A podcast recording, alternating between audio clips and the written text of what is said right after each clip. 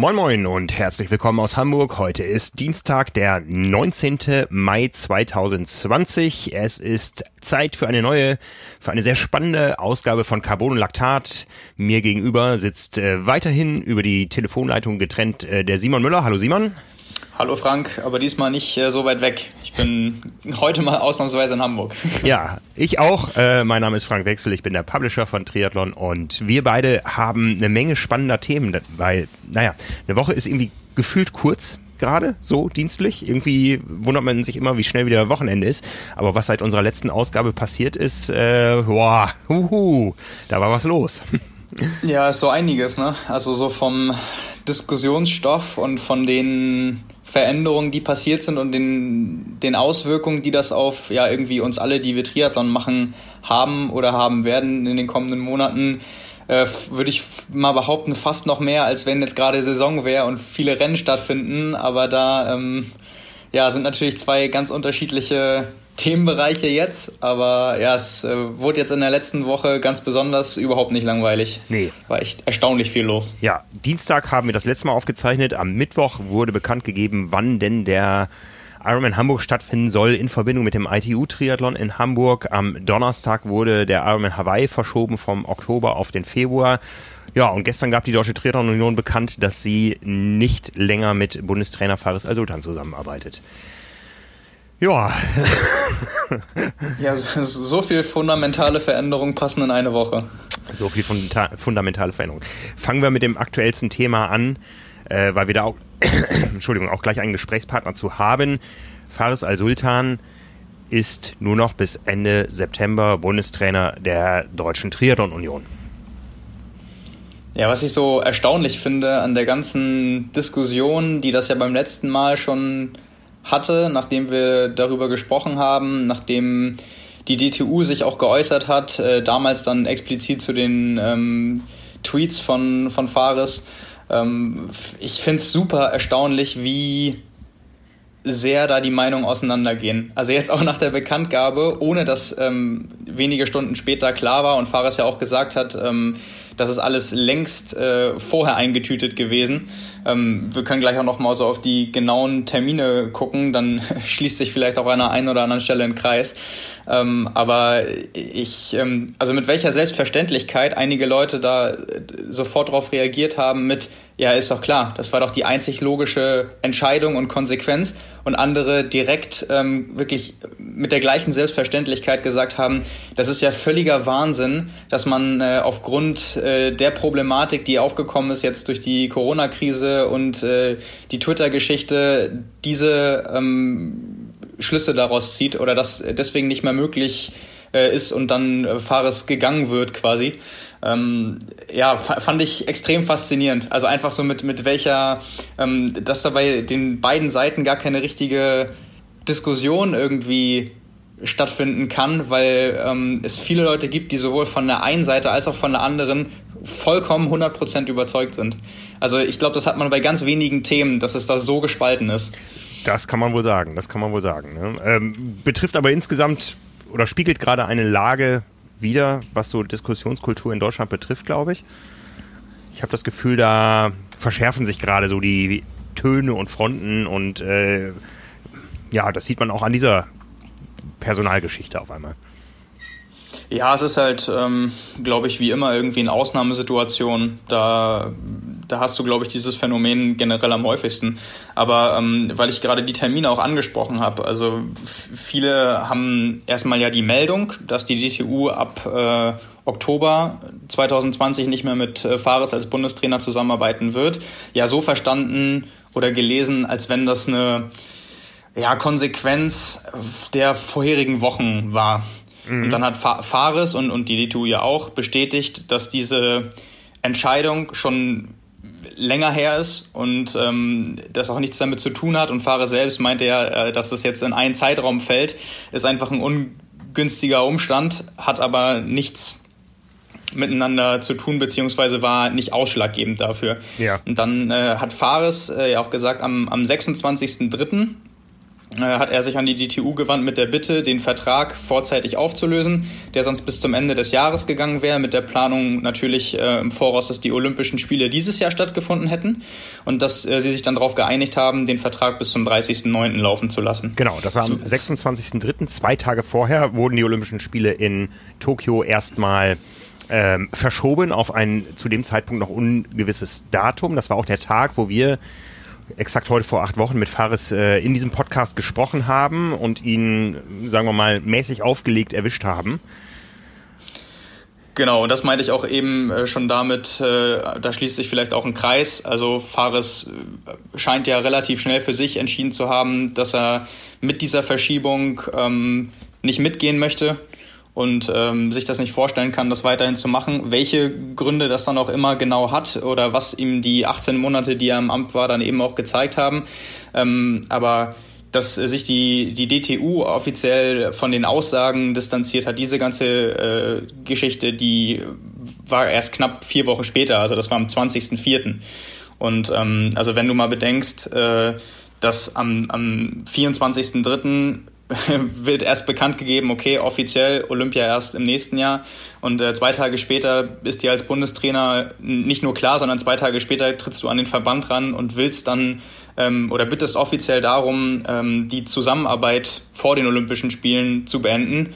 Dann äh, scheinst du ja Probleme mit dem Job oder mit deinen Verantwortlichen oder wie auch immer zu haben, die schon äh, wahrscheinlich deutlich länger her sind. Also das äh, kann ja nicht äh, an der Verschiebung an sich liegen und äh, auch von Verbandsseite auch nicht an äh, der Reaktion von Fares auf die allgemeine Situation, sondern äh, wenn man wenn man das bedenkt, also diese diese zwei Tage, die das letztendlich nur gebraucht hat und dann auch, wie du schon gesagt hast, die Äußerungen, die Fares auch bei uns äh, gemacht hat, wo man ja kann man ja kann man ja so sagen schon so ein bisschen so eine Lustlosigkeit äh, rausgehört hat und auch nicht äh, das äh, große Engagement, irgendwie sich dann mit den Athleten vielleicht äh, auseinanderzusetzen, weil er gesagt hat, er hat auch mit noch niemandem gesprochen in den vergangenen Tagen und Wochen, wobei sich das ja angedeutet hat und wir auch äh, zum Großteil von jungen Athleten sprechen, die, die sowas auch natürlich noch nicht erlebt haben und die man vielleicht noch mal mehr an die Hand nehmen muss. Ähm, ja, ich, ich, ich weiß nicht, da hat sich das, finde ich, schon so ein bisschen abgezeichnet und ich glaube, das ist dann einfach das Resultat äh, von, von der Ausübung der Tätigkeit der vergangenen Monate. Ja.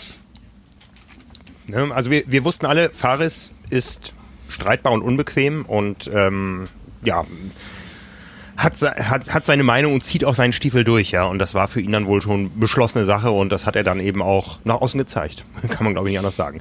Was dann da später noch kam äh, mit seinen ähm, ähm, Äußerungen zum Thema Corona und äh, Kritik an Medien und so weiter. Ähm, das ist eine ganz andere Baustelle, glaube ich. Das ist, glaube ich, auch ein Zeichen seiner Frustrierung. Ja, ähm, aber das ist, ich glaube, so viel können wir inzwischen festhalten, nicht ausschlaggebend gewesen für das Auseinandergehen mit der Deutschen Triathlon-Union.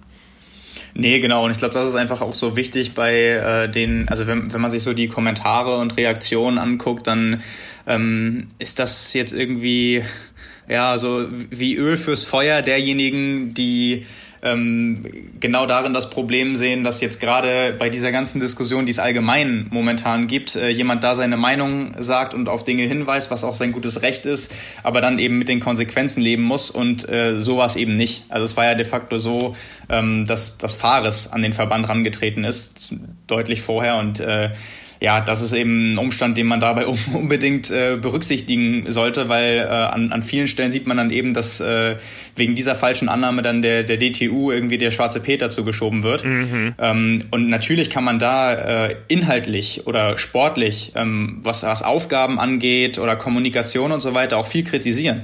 Ähm, aber dabei geht's ja jetzt, äh, wenn's, wenn wir von der, von der Situation mit Fahrer sprechen, geht's ja nicht darum. Also ähm, das ist eben, glaube ich, bleibt da nur festzuhalten, die DTU hat keine Konsequenzen daraus gezogen. Ähm, und äh, ich, ich, ich glaube, wenn man das so ein bisschen verfolgt hat, äh, gab es 2019 ja einen deutlichen Aufwind im Vergleich zu den Vorjahren, was so die sportlichen Resultate auch anging. Aber ähm, in, inwiefern jetzt auch zum Beispiel Fares dazu beigetragen hat, Ähm, das ist ja auch immer schwer zu beurteilen, weil ja die Rolle des Bundestrainers nicht ähm, die ist, die Athleten eins zu eins zu betreuen oder auch zu trainieren und die Trainingspläne zu schreiben. Ja. Aber vielleicht können wir jetzt, du hast ja auch schon gesagt, wir haben noch einen Gesprächspartner, das auch so ein bisschen aufdröseln, ähm, was da in den letzten 18 Monaten vielleicht passiert ist, ähm, welche Aufgaben ein Bundestrainer auch hat und äh, was jetzt für die Zukunft ähm, ansteht, weil es wurde ja auch bekannt gegeben, das muss man an der Stelle vielleicht einmal dazu sagen, dass ähm, wenn die Zusammenarbeit endet mit Fares am 30.09. bis zu den Olympischen Spielen 2021, ähm, der Posten erstmal nicht besetzt wird. Mhm. Also die, die Aufgaben müssen natürlich übernommen werden, ähm, die werden dann aufgeteilt. Ähm, wie das genau aussieht, können wir gleich vielleicht auch rausfinden und besprechen. Ähm, aber der, der neue Bundestrainer soll dann eben erst nach Tokio ins Amt kommen. Und äh, ja, vielleicht ist das jetzt auch ein guter guter Zeitpunkt, um ja mit DTU-Verantwortlichen darüber zu sprechen. Genau, wir sind verabredet mit dem Geschäftsführer der Deutschen Triathlon Union, mit Matthias Zöll, und ich versuche mal die Verbindung herzustellen. Moin nach Hamburg. Hallo Matthias. Jetzt hoffe ich, dass wir uns Hi. alle hören. Ich höre euch beide. Wunderbar. Matthias, wir haben gerade schon ein bisschen äh, eingeführt ins Thema. Faris Al-Sultan ist nicht mehr äh, Bundestrainer der Deutschen Triathlon Union, beziehungsweise ist es noch, aber wird äh, die Mannschaft nicht zu den Olympischen Spielen im nächsten Jahr begleiten. Wir wollen äh, darüber mit dir sprechen und auch über die Situation des Triathlons insgesamt in diesem doch sehr ungewöhnlichen Jahr. Ja, äh, was ist auf dich alles eingestürzt seit gestern, seitdem ihr verkündet habt, dass die Zusammenarbeit mit dem Bundestrainer endet? Oh, ich muss ganz ehrlich sagen, ähm, dass auf mich gar nicht so viel eingestürzt ist, weil ich würde behaupten, wir haben da jemanden, der gute Arbeit macht. Nein, wir, unsere Pressesprecherin, die Eva Wertmann, ist sicherlich erste Anlaufstelle, wenn es Rückfragen gab seitens der, ja, der Medien oder eben auch unser Sportdirektor, Leistungssportdirektor, der Herr Dr. Wügner, ähm, der letzten Endes auch äh, ja, in dem Sinne für das Leistungssportpersonal und damit eben auch den Bundestrainer ja, die Zuständigkeit hat und die Personalverantwortung. Insofern bin ich in dem Thema inhaltlich, muss ich ganz ehrlich gestehen, natürlich informiert, aber nicht wirklich entscheidungsrelevant und war insofern auch ja nicht wirklich für Rückfragen äh, derjenige, der das äh, Objekt der Begierde war, so würde ich es mal ausdrücken. und jetzt hast du uns an der Backe. Und jetzt seid ihr, aber kein Problem, sehr gerne. Ja, wir haben, wir haben gerade schon darüber gesprochen, dass äh, man, glaube ich, festhalten kann, dass das, was in den letzten äh, Wochen in äh, gewissen sozialen Medien und Netzwerken passiert ist, nicht dafür ausschlaggebend war. Blicken wir mal ein bisschen zurück. Wie, wo steht der Leistungssport Triathlon in Deutschland derzeit und welchen Anteil hat ein Fares Al-Sultan dran? Ja, man muss ja äh, sicherlich konstatieren, dass ähm, Jetzt zum einen natürlich aufgrund der ganzen allgemeinen Situation mit Corona eine etwas unübersichtliche Situation ist, auch was den Leistungsstand angeht. Wir haben bisher noch in dem Sinne keine belastbaren Wettkampfergebnisse gehabt, werden aber, soweit ich das mitbekommen habe, auch da kann ich nur sagen, bin ich leider nicht mehr so tief in der Materie, wie ich es vor vielleicht noch fünf oder sechs Jahren gewesen bin. Aber zumindest habe ich auch mitbekommen, dass die Leistungsdaten aus den ganzen Tests und auch ja, teilweise Trainings sehr positiv waren und auch frohlocken haben. Insofern haben auf alle Fälle die Athleten und die Trainer, und da gehört natürlich auch ein Bundestrainer dazu, ähm, ja, gute Arbeit geleistet in den letzten oder über den Winter. Das ist ja, glaube ich, immer das Maßgebliche dafür. Ja, und man muss sicherlich auch sagen, dass der Fares mit seiner Erfahrung aus dem Triathlon und auch ähm, ja, generell mit seiner mit seinem Charakter, mit seiner Persönlichkeit ähm, dafür gesorgt hat, dass sicherlich nochmal neue Impulse gesetzt wurden. Mir ist da eine Sache aufgefallen, die bei uns eben sicherlich in den Jahren davor nicht so oft oder eigentlich, wenn es mir in Erinnerung war, gar nicht stattgefunden hat, nämlich Bahntests. Also das heißt, die Aerodynamik des Radfahrens äh, wurde betrachtet. Das waren Sachen, die sind, äh, ja, wie gesagt, vorher nicht so da gewesen und da hat der Fahrer mit Sicherheit seinen Anteil dazu beigetragen, dass solche Sachen auch mal beleuchtet wurden. Ich habe äh, eben gerade beim Gespräch mit äh, Frank auch schon gesagt, also der Bundestrainer nimmt ja zurzeit keine Rolle ein, die bedeutet äh, konkrete Trainingsplanung für die Athleten, sondern eher so eine koordinier koordinierende Rolle und ähm, den Entwurf von Konzepten, die eher langfristig andauern sollen. Ähm, kannst du vielleicht einmal für die Leute, denen das äh, gar nicht so bekannt ist, zusammenfassen, was das konkret in der Praxis bedeutet? Ja, man muss vielleicht in dem Sinne das Gesamtsystem ein Stück weit verstehen und im Blick haben. Wir haben ja ein ähm, ja, System in Deutschland, was den olympischen Athleten letzten Endes ermöglicht an ihren Bundesstützpunkten. Das sind aktuell Saarbrücken, Potsdam, Nürnberg und ähm, der vierte in Neubrandenburg, was den Athleten dort ermöglicht, unter würde ich behaupten, sehr optimalen Bedingungen ähm, zu trainieren. Und an diesem Standort sind auch Bundesstützpunkttrainer, die Heimtrainer oftmals der Athleten, die sich um das tägliche Training vor allen Dingen der Athleten kümmern. Also einen engen Austausch vor allen Dingen haben. Und wenn man jetzt sieht, wo diese äh, Standorte sind, merkt man sicherlich schon, dass ein ja, ein Bundestrainer, wie man, wenn man denken würde, er würde im 1 zu 1 Kontakt mit den Athleten sein, das gar nicht leisten könnte, allein schon geografisch gesehen. Und daraus äh, entwickelt sich eben auch einfach die Situation, dass ein Bundestrainer wahrscheinlich mehr in einer vermittelnden, koordinierenden Rolle, vielleicht auch so ein bisschen in einer Kümmererrolle, so würde ich es mal ausdrücken, ähm, ja, in erster Linie sich wiederfindet natürlich. Das ist auch ein bisschen vergleichbar, Bundestrainer, Cheftrainer, wenn man es jetzt mal so formulieren will, in einem, in einem, ja, wie in einem Profi-Bundesliga-Verein. Ähm, da wird auch, ich möchte jetzt mal sagen, der Hansi Flick wahrscheinlich nicht jeden einzelnen Athletikübung mit dem Athleten ähm, durchführen, mit dem Tra Fußballer, sondern eben letzten Endes dafür auch einen Athletiktrainer haben, der in dem Fall jetzt ein spezielles Thema, aber sehr nah am Athleten dran ist und dann eben mehr so die Gesamtkonzeption eigentlich dann des Trainings und des Aufbaus eigentlich verantwortet. Und so ist es bei uns im Triathlon inzwischen auch, vor allen Dingen im olympischen Triathlon dass eben der Bundestrainer in erster Linie oder wie gesagt Cheftrainer ähm, ja eine übergeordnete Rolle wahrnimmt und deswegen eben auch nicht so nah am Athleten dran ist. Ob es jetzt nur die Konzepte sind, die an der Stelle, wie gesagt, zu schreiben sind, sei jetzt mal dahingestellt, weil, wie gesagt, ich habe es ja gerade schon angedeutet, es gab oder es gibt immer wieder natürlich auch Impulse, die äh, so jemand von außen hereintragen kann, was eben das gesamte Trainingssystem in Deutschland betrifft. Das heißt, wenn, wenn jetzt die Zusammenarbeit ab äh, ja quasi Oktober 2020 endet und äh, die, das, das Amt bis zu den Olympischen Spielen im nächsten Jahr nicht besetzt wird, welche Aufgaben müssen dann übergangsweise anders betreut werden?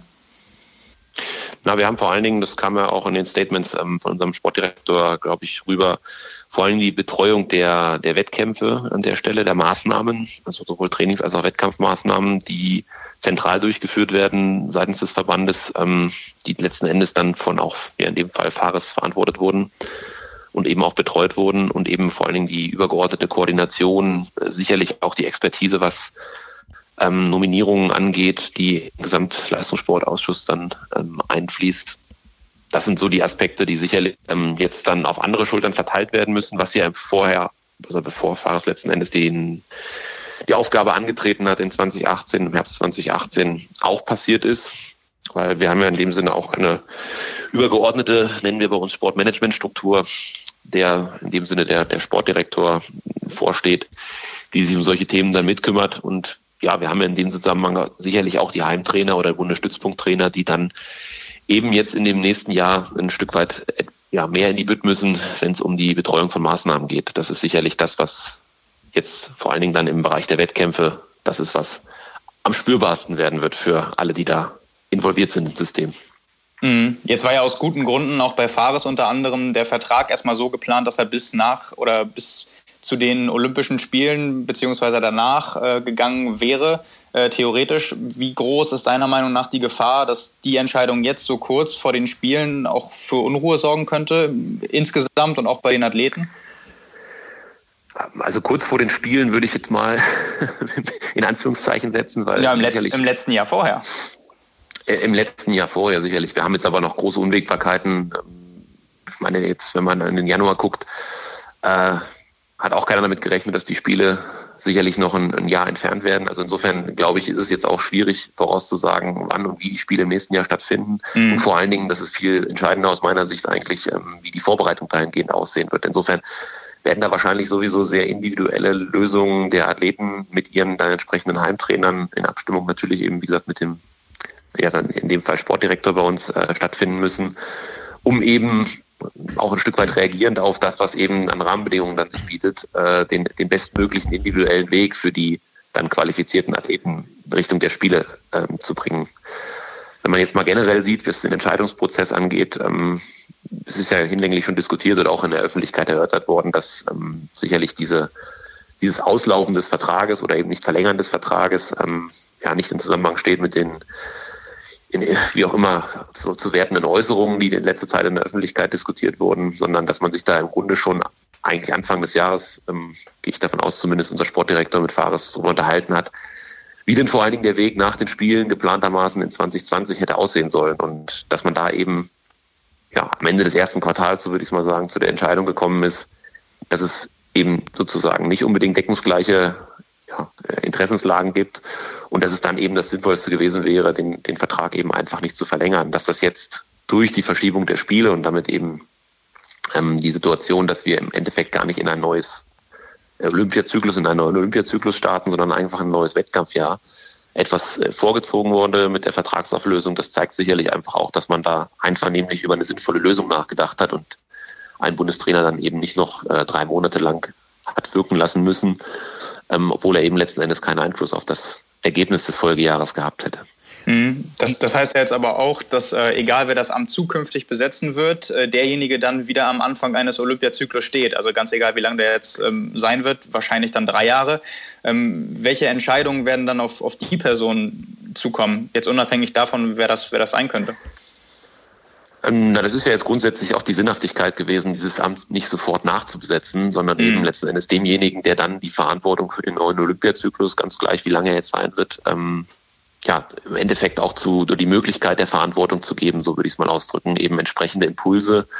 Das muss man ja ehrlicherweise sagen, äh, war dem Fahrer natürlich jetzt ähm, in den zwei Jahren auch nicht wirklich möglich, ähm, einen, einen langfristigen Leistungsaufbau zu steuern, wenn man in einen, mitten in einem Olympiazyklus in eine, ja, in einen gemachten Trainingsprozess letzten Endes einsteigt. Und das wollen wir natürlich jetzt am neuen Bundestrainer, der sicherlich nicht am sagen wir mal 31.07.2021 vom Himmel fallen wird, sondern wo man sich jetzt sicherlich in eine Sondierung äh, der, der, des Marktes, wie man so schön sagt, begeben wird und überlegen wird, wer kann so eine Aufgabe denn vernünftig ausfüllen. Und dann wird es im Vorhinein auch da, wie es ja auch beim, bei Fahrers sicherlich passiert ist, Gespräche geben, wie sich so ein neuer Trainer dann eben die Gesamtkonzeption vorstellt und welche neuen Akzente er für den neuen Olympiazyklus dann eben auch setzen will.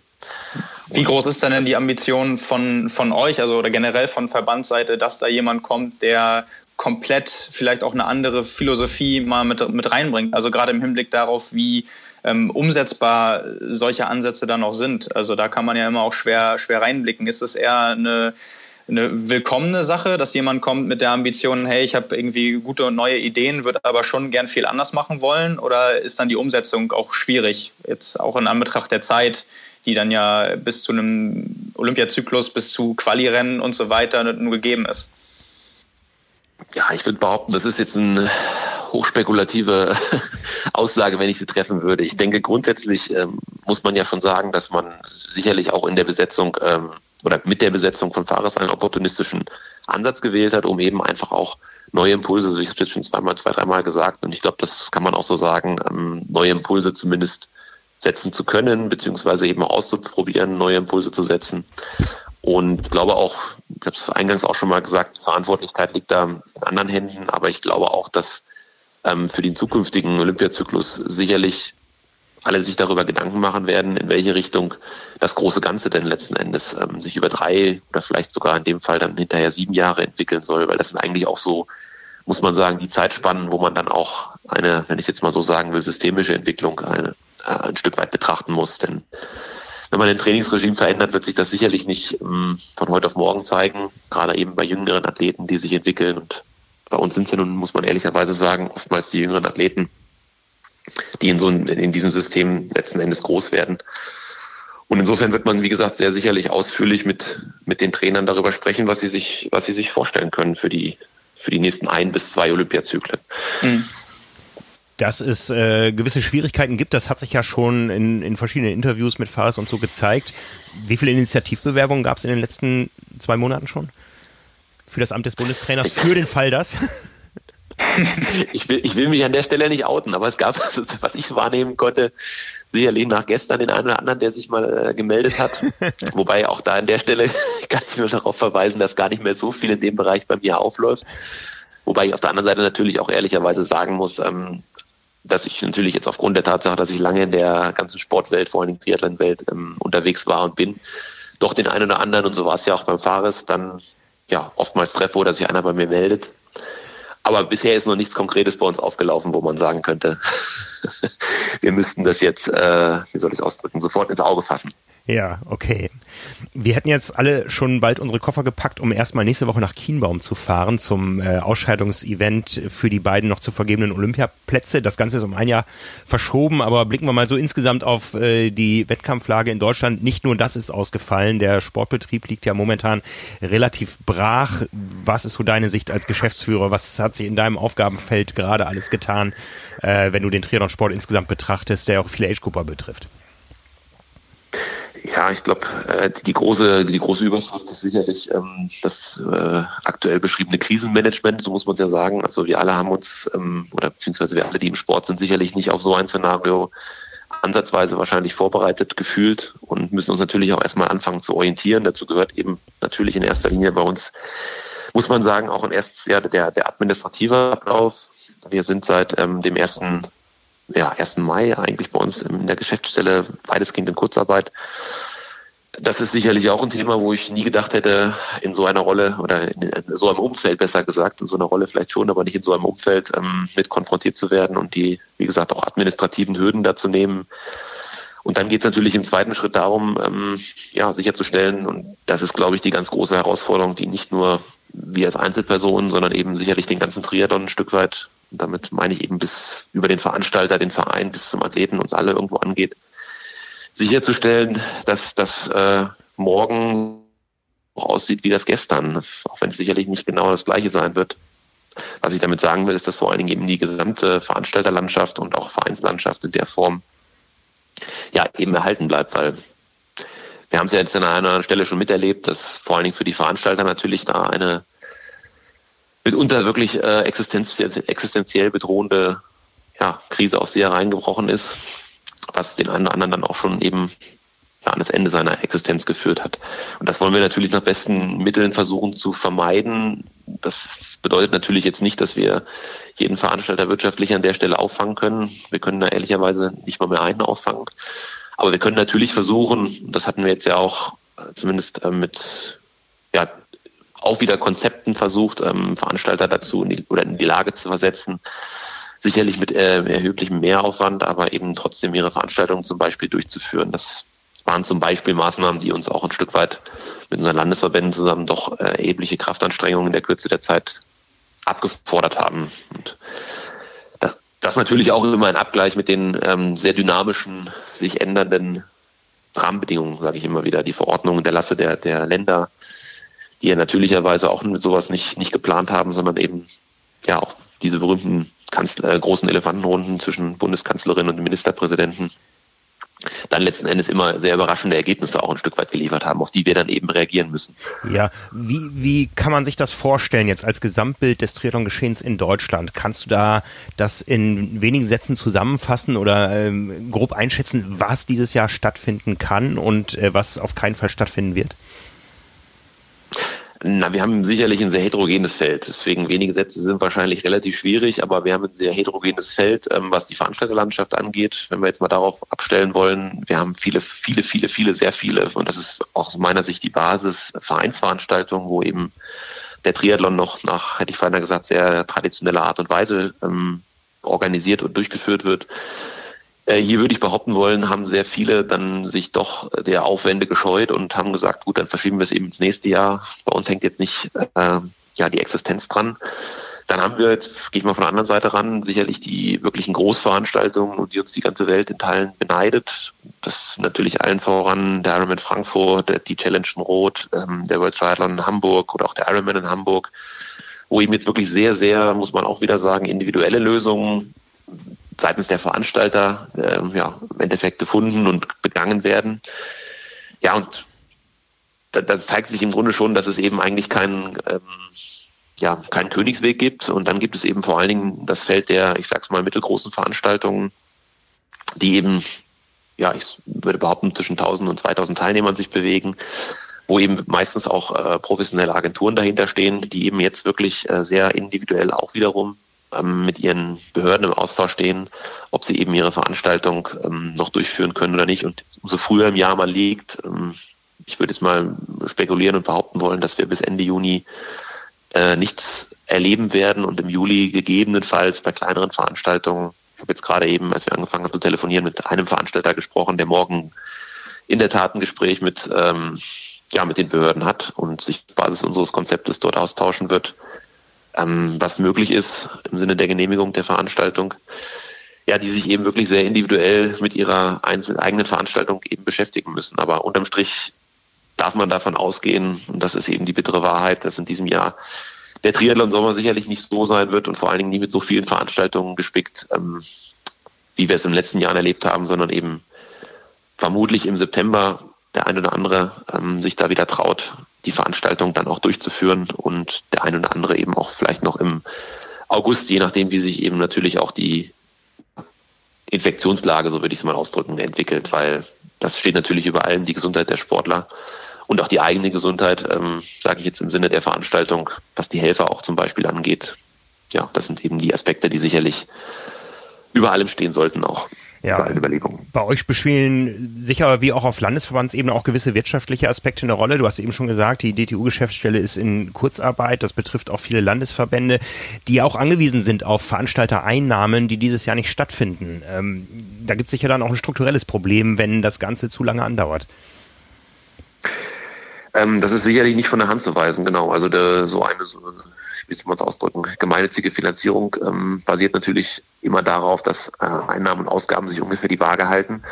Und ja, wenn man eben letzten Endes fixe Ausgaben hat, ähm, was vor allen Dingen Personal und Infrastruktur angeht, ähm, hat man natürlich auf der anderen Seite bei dann so drastisch wegfallenden, plötzlich wegfallenden Einnahmen, ich sag's mal unterm Strich ein Problem. Und das ähm, ist sicherlich vor allen Dingen das, was auf uns in der Stelle zurollt. Ähm, da sage ich jetzt eben vor allen Dingen bewusst uns, äh, was uns und die Landesverbände eben dann betrifft, was wir in der Form aber ehrlicherweise auch noch nicht wirklich absehen können. Sicherlich sind es die Veranstaltereinnahmen, die an der Stelle oder Abgaben, äh, die an der Stelle gibt es ähm, dann gibt, ja? gibt es eine Verbandsabgabe auf freiwillig gespendete Startgelder? Nein, natürlich nicht. nein, nein, auf Spenden, auf, auf Spenden äh, gibt es keine Abgabe und wie gesagt, das würde auch ein Stück weit dem Solidarprinzip äh, widersprechen. Wir, wir legitimieren uns an der Stelle sicherlich ja über die Leistungen, die auch erbracht werden seitens vor allen Dingen der Landesverbände gegenüber den Veranstaltern, ähm, dass sie eben letzten Endes zu Wettkampfgericht stellen, was nicht dann in dem Sinne stattfindet. Dann natürlich auch keine äh, in dem Sinne Abgabe ähm, legitimiert, muss man so sagen. Und deswegen müssen wir uns da eben natürlich ganz, ganz äh, tiefgreifende Gedanken machen, wie wir eben jetzt mit Einsparungen äh, vor allen Dingen eben die vielleicht jetzt nicht unbedingt im Wettkampf mit den Wettkämpfen zusammenhängenden ähm, Leistungen der Landesverbände, wenn ich die Nachwuchsarbeit, äh, die Nachwuchsarbeit denke oder eben auch äh, Aus- und Fortbildungsarbeit, dann eben weiter erhalten können, weil das sind ja in diesem, ja, soll man sagen, Prinzip natürlich, Solidarprinzip, die Leistungen, von denen die Struktur in erster Linie vor allen Dingen profitiert. Ja, da steckt das Wort Solidarität mit drin. Das ist sicher eins der am häufigsten diskutierten Themen, gerade in der Triathlon-Welt. Wie gehen Veranstalter mit schon gezahlten Startgeldern um? Da gibt es äh, verschiedenste Modelle. Was kommt davon bei euch in der Geschäftsstelle an? Wir versuchen uns, äh, ich habe es ja gerade gesagt, äh, natürlich ein Bild zu machen, wie Veranstalter erstens mit der Thematik umgehen, generell wie es ihnen aktuell geht, wie der Stand bei ihnen ist. Und ich würde behaupten wollen, ähm, dass natürlich jeder versucht, in irgendeiner Weise ähm, da einen vernünftigen Ausgleich hinzukriegen. Das ist zumindest das, was uns ähm, aktuell so fällt. Jeder hat seine persönlichen Zwänge, muss man ja sagen. Sicherlich sind auch wirtschaftlich oder sind die Wirtschaftlichkeiten einzelner Veranstaltungen anders ausgelegt und ja, wer ein akribischer Planer ist, da habe ich jetzt auch von einem anderen gehört, Mensch, ich bestelle meine äh, Finisher-T-Shirts immer schon im Dezember, damit ich auch weiß, dass sie im April da sind der hat natürlich an der Stelle, ich sag mal, einen hohen Preis zu zahlen für seine Zuverlässigkeit gegenüber den Athleten. Und das sind so Gedanken, die kann ich nur an der Stelle hoffentlich allen mit auf den Weg geben, dass sie sich auch ein Stück weit ja, auf das verlassen können, zum einen, was der Veranstalter ihnen jetzt anbietet, im Sinne der, des geeigneten Interessenausgleiches. Auf der anderen Seite eben natürlich auch die Veranstalter dann eben ja, ein Stück weit nicht nur animieren, sondern eben auch ins Gewissen reden, dass eben an der Stelle wirklich nur die Dinge auch ein Stück weit dann weiter berichtet, äh, berechnet werden, die eben jetzt unabwendbar waren und äh, als Solidarbeitrag letzten Endes eingefordert werden. Ja. Das ist ein Stück weit eben ein Miteinander, muss man so sagen. Und Ganz äh, bestimmt. Jetzt kam letzte Woche, das ist ein Thema, was wir gleich noch ausführlicher behandeln werden, das, ähm, was uns hier in Hamburg betrifft, die Meldung, es wird ein Wochenende geplant in Hamburg, Was, ähm, was den Triathlon betrifft, erstmal das ganze ITU-Geschehen, sprich zwei äh, Rennen der World Triathlon Series äh, für die Männer und Frauen, ähm, die Team-WM, ein Rennen, zu dem 10.000 Jedermann-Athleten gemeldet sind und äh, am nächsten Tag noch ein Ironman Hamburg, der auch immer so eine Größenordnung von zweieinhalbtausend Athleten hatte. Das Ganze geplant an einem Wochenende, mittendrin noch ein Alsterlauf äh, vor den Toren der Veranstaltung. Der Schlagermove, der die Zahlen, die ich vorliegen habe, immer so 350.000 äh, Musikfeier wütige Menschen angezogen hat. Außenrum ein Megamarsch und vor den Toren Hamburgs findet auch noch ein großer Triathlon statt in Norderstedt. Da schütteln viele den Kopf und sagen, das, das ist dann auch nicht mehr, steht nie im Verhältnis zu dem, was momentan an Maßnahmen getroffen ist. Da steckt auch ein ho hohes Risiko drin in diesen Planungen. Ja, es ist eine Veranstaltung, die auch die DTU berührt über die internationalen äh, Verflechtungen auch zur, zur ITU. Ja, mit wie viel Augenmaß kann man sowas in Angriff nehmen? Das ist natürlich jetzt eine sehr, sehr umfängliche äh, Betrachtung, würde ich sagen. Und ich würde jetzt aus meiner persönlichen Brille, weil am Ende des Tages muss man ja sagen, haben sich sicherlich ähm, die Behörden das erstens nicht einfach gemacht und zweitens sicherlich auch dabei Gedanken gemacht, würde ich behaupten wollen, dass das erstmal terminliche Ansetzungen sind, die sicher auch der Fülle des Wochenendes ähm, natürlich der Tatsache geschuldet sind, dass im September eben auch nur Wochenenden äh, weiterhin stattfinden, auch wenn alle dahin rücken wollen. Und das natürlich auch an der Stelle, man, ich sage immer so schön, blick mal zwei Monate zurück und versuch jetzt mal zwei Monate nach vorne zu blicken. Und wenn du dann dich traust, vier Monate nach vorne zu blicken und zu sagen, was da dann stattfinden kann oder eben auch nicht stattfinden kann, dann würde ich dir schon einen äh, ziemlich großen Prophetenorden verleihen. Insofern natürlich so eine Terminierung, das würde ich jetzt mal so nennen, mit einer hohen oder mit einer gewissen Unsicherheit zumindest verbunden ist wie und in welchem Rahmen es stattfinden kann. Aber, und das finde ich eben das Wichtige, es ist natürlich auch in einer gewissen Weise ein Zeichen, ähm, ja, dass auch eine Stadt, in dem Fall eben Hamburg, ähm, den Mut besitzt, eben auch wieder nach vorne zu blicken und ein, ich sage es mal wie auch immer, geartetes normales Leben ähm, sich zumindest vorstellen kann an der Stelle. Ob das jetzt mit allen Veranstaltungen gleichzeitig äh, stattfinden wird und wie die Veranstaltungen dann aussehen, ob da weiterhin 10.000 Teilnehmer sein werden, das wage ich jetzt mal zu bezweifeln, weil natürlich auch an der Stelle ist ja nicht nur so, dass alle da an jedem Tag Wochenende starten müssen. Ich glaube, du warst ja selber auch involviert und betroffen und hast dich entschieden, ähm, zu weichen auf, das, auf den Ausweichtermin im Folgejahr und das werden sicherlich auch viele andere tun. Mhm. Wenn sie es können. Es ist ja nur in dem Sinne auch vor allen Dingen eine, eine Perspektive und eine Option, die der Veranstalter an der Stelle eben ja, bieten möchte und eben auch die, die Stadt Hamburg ähm, an der Stelle eben den Veranstalter die, die Chance bieten möchte, zumindest einen Termin erstmal anzubieten. Ja. Jetzt sitzt ihr in Frankfurt in der Otto Fleck Schneise. Ihr sitzt da nicht alleine. Zu euren direkten Nachbarn gehören der Deutsche Olympische Sportbund, äh, ich glaube der Bund Deutscher Radfahrer sitzt da, ähm, der Deutsche Turnerbund äh, und der Deutsche Fußball, ähm, also die, der, der DFB. Deutsche Fußballbund. Äh, wie vernetzt seid ihr da und tauscht euch aus, um einfach mal über den Tellerrand zu schauen, was in anderen Sportarten geht? Und nicht ja, das hatte ich vorhin vergessen. So, ich wollte gerade sagen, das hatte ich vorhin vergessen so in meiner in meiner täglichen Arbeitsroutine. Es ist natürlich äh, wie bei allen wahrscheinlich ähm, die Digitalisierung auch bis zu Hause hätte ich fast gesagt ins, äh, ins Bett eingekehrt. äh, nämlich die Telefonkonferenzen. Also zum einen, wie du es gerade sagst, in den olympischen Sportverbänden, die ja, die bei uns in der Otto Fleckschneise eben so sich bündeln, aber eben auch natürlich international. Wir haben zum Beispiel jetzt am Donnerstag wieder, und das ist dann eben, deswegen sage ich immer, auch eine ganz interessante Geschichte, wenn man sich dann abends um 10 Uhr an seinen Rechner setzt und mit Australien, Amerika und ja, sonst wo auf der Welt eben telefoniert und hört, wie es, wie es da ist. Da kann ich nur nach wie vor sagen, haben wir in Deutschland eine luxuriöse Situation in den letzten Wochen zu durchleben gehabt. Wir haben keine großen, sagen wir mal, Einschränkungen in der Bewegung gehabt, sicherlich Abstände und Hygieneregeln zu beachten. Aber gerade in den Ländern, die mit solchen Themen ähm, etwas sensibler umgehen, die Inseln ähm, in Ozeanien, Neuseeland und Australien, die haben trotz weniger Fälle doch ganz andere ähm, Einschränkungen zu er erleiden gehabt. Und insofern ja, kann ich da nur noch mal sagen, äh, sind wir bis jetzt, glaube ich, ähm, mit einem sehr guten Augenmaß auch durch diese Krise gekommen und hoffen, dass es eben auch so weitergeht. Und vielleicht auf die Frage regelmäßig einmal in der Woche ähm, den, den Fleckschneisen-Call, so haben wir den inzwischen genannt. Die Sporthilfe sitzt auch noch da, den, der Landessportbund. Und es zeigt sich eben natürlich, ähm, dass erstmal jetzt alle gleich von der Krise getroffen sind. Und es zeigt sich eben auch, dass alle gleich ähm, vor den Problemen stehen, die sie bisher nicht zu lösen, äh, sich gewagt hätten, daran zu denken zu müssen. gerade eben das Thema ähm, der, der Kurzarbeit oder wie mit der mit der Arbeit, dem Arbeitsausfall aus umzugehen ist. Das trifft sowohl den Deutschen Fußballbund als auch den Deutschen Olympischen Sportbund. Also wirklich namhafte und große Sportverbände, genauso wie den kleinen Triathlonverband in der Otto Fleckschneise. Und natürlich sind auch gerade diese Herausforderungen wie eine Rückkehr zum Arbeitsplatz unter ähm, den entsprechenden Vorgaben Bundes mit Hygienekonzepten und so weiter zu erfolgen hat. Ähm, Dinge, die nicht im täglichen, äh, sag ich mal, einmal eins des, des Sportverbandes zu suchen sind. Und da ist natürlich eben die Kollegialität wichtig und in solchen Dingen, die im Hintergrund passieren, eben auch letzten Endes möglichst ja, sich die Arbeit zu teilen bestenfalls und Helfen da solche Dinge das wie funktioniert ganz gut. Ja, helfen da solche Dinge wie das das äh, Pushen aus dem Fußballbereich vor allen Dingen, ähm, die als Beispiel vorangehen, sage ich jetzt mal. Äh, man kann das so sehen oder so. Die sagen, wir ziehen das durch, wir machen unter neuen Konzepten äh, versuchen wir unsere Meister zu ermitteln und äh, ja äh, ziehen da voran und alle Sportverbände schauen dahin.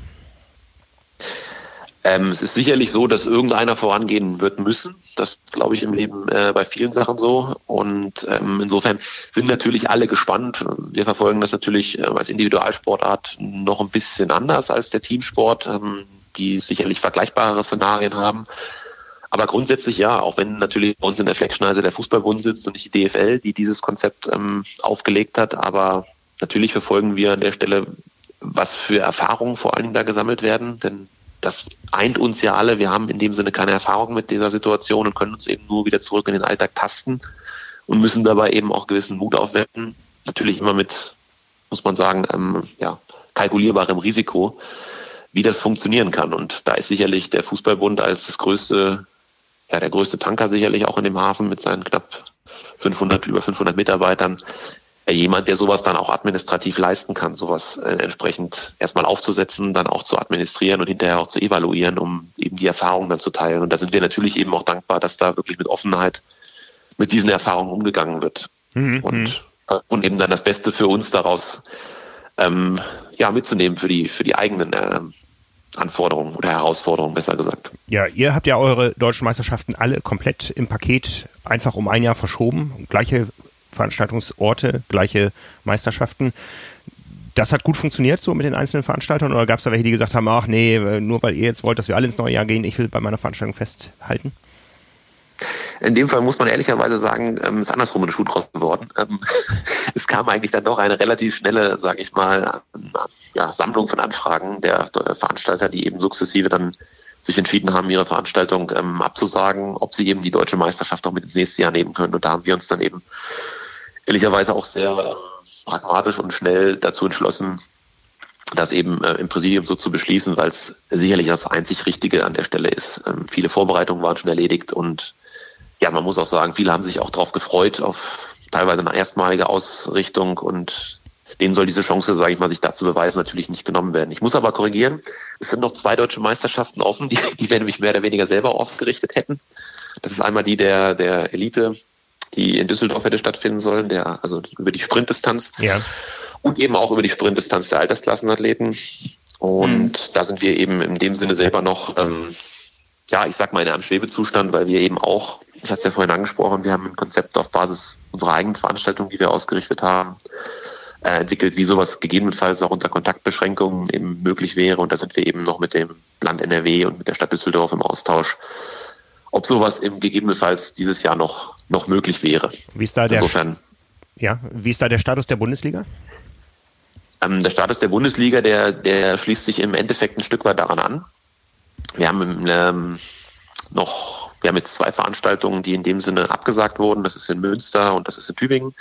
Und wir haben in dem Sinne noch drei Veranstaltungen, die durch Verschiebung oder eben noch nicht Absage noch vakant sind. Ähm, das ist zum einen eben die Veranstaltung in Düsseldorf, die wir gegebenenfalls noch verschieben können. Dann die Veranstaltung in Düsseldorf, die ein reines Profirennen gewesen wäre, angegliedert an die Deutschlandtour des Radfahrens. Da sind wir jetzt mit der Stadt in der Absprache, wie das ohne die Deutschlandtour gegebenenfalls als Profirennen stattfinden könnte. Und du hattest gerade zweimal Düsseldorf genannt.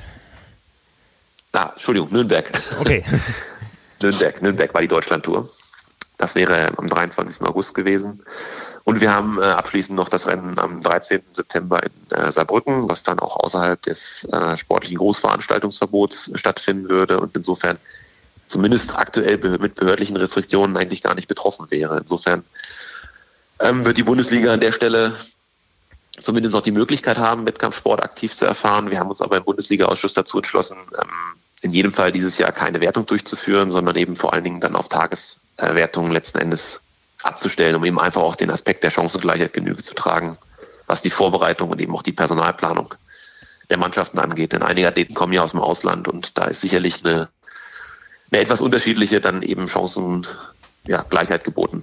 Ja. Wie die Anreisemöglichkeiten der wenn wir, wenn wir jetzt über ähm, Rennen gerade reden, die noch in diesem Jahr stattfinden sollen oder könnten, würde mich ähm, mal so deine Sicht oder, oder eure Sicht ähm, interessieren, was den Verlauf der Situation angeht. Also gab es irgendwann mal einen Zeitpunkt bei euch, ähm, beispielsweise als dann erstmals verkündet wurde, Großveranstaltungsverbot bis 31.08., an dem ihr davon ausgegangen seid, dass vielleicht dieses Jahr gar nicht stattfinden kann und war es dann irgendwann eine Erleichterung, als ihr gesehen habt, ähm, okay, vielleicht sind einige Sachen noch umsetzbar oder hattet ihr da irgendwie generell die Einstellung, ähm, man schaut von Woche zu Woche und lässt das auf sich zukommen?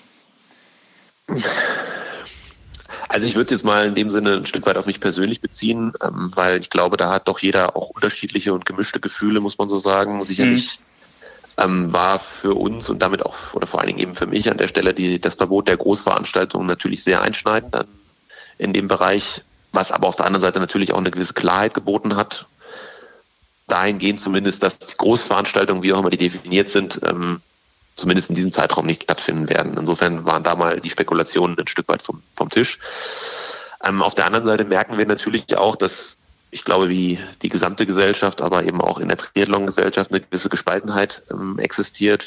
Einige wollen unbedingt natürlich noch Wettkämpfe für sich selber bestreiten, ähm, sehen das auch ein Stück weit als, ähm, ja, als, als möglich an und andere letzten Endes ähm, ja, sind dann eben doch sehr äh, natürlich auf ihre eigene Gesundheit bedacht, was auch in dem Sinne richtig ist. Und ja, diesen beiden, äh, sage ich mal, Interessenslagen äh, zu genügen, ist natürlich äh, schwierig. Und für uns muss man sagen, ist es eben mit einem gewissen Zeitvorlauf ein Abwägen auf Zeit, ähm, dass wir eben für uns mit zehn bis acht Wochen Vorlauf sicherlich so eine Veranstaltung organisieren könnten.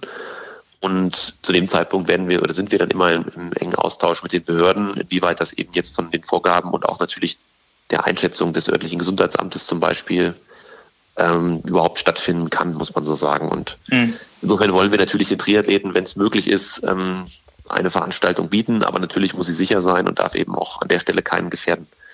Und so ist eigentlich unser Abwägungsprozess, den wir jetzt auch für die bisher genannten Veranstaltungen äh, weiterhin durchführen werden wie alle professionellen Player im Sport, sei es Athleten, äh, Vereine, wir als Medien, als auch ihr als Verband, ähm, hat man natürlich auch immer Interaktionen mit der Wirtschaft, mit Sponsoren. Was habt ihr da für Erfahrungen gemacht, wo einfach feststand, sobald wird die Präsenz, die wir euch versprochen und verkauft haben, nicht herstellbar sein? Na, grundsätzlich muss ich mal sagen, sind wir da sehr dankbar, was unsere Sponsoren angeht, ähm, die uns bis jetzt da an der Stelle wirklich die Treue gehalten haben, denen wir einen engen und auch partnerschaftlich kooperativen Austausch sind. Ähm, natürlich sind auch da, wie du es gerade richtig angesprochen hast, äh, wirtschaftliche ja, Interessenslagen beziehungsweise auch Zwänge, muss man natürlich so sagen. Ähm, keiner kann an der Stelle sich in den Dimensionen auch äh, erlauben, äh, ich sage es eben auch ganz direkt, Geld zu verschenken. Dafür sind in dem Sinne aber auch Verträge geschlossen, die das dann doch oftmals relativ genau klären. Und da, wo eben unserer, aus unserer Sicht eben jetzt über Kreativität, und da bin ich auch sehr dankbar, dass ich da entsprechend kreative Köpfe in, in unserem Team habe, wo man da eben auch alternativ Möglichkeiten der Werbepräsenzen bieten kann, ähm, versuchen wir das zu, äh, zu, zu machen. Und wie gesagt, bisher hat das ganz gut funktioniert mit unseren Partnern und ist auf gegenseitiges äh, Zufriedenheit gestoßen, muss man so sagen.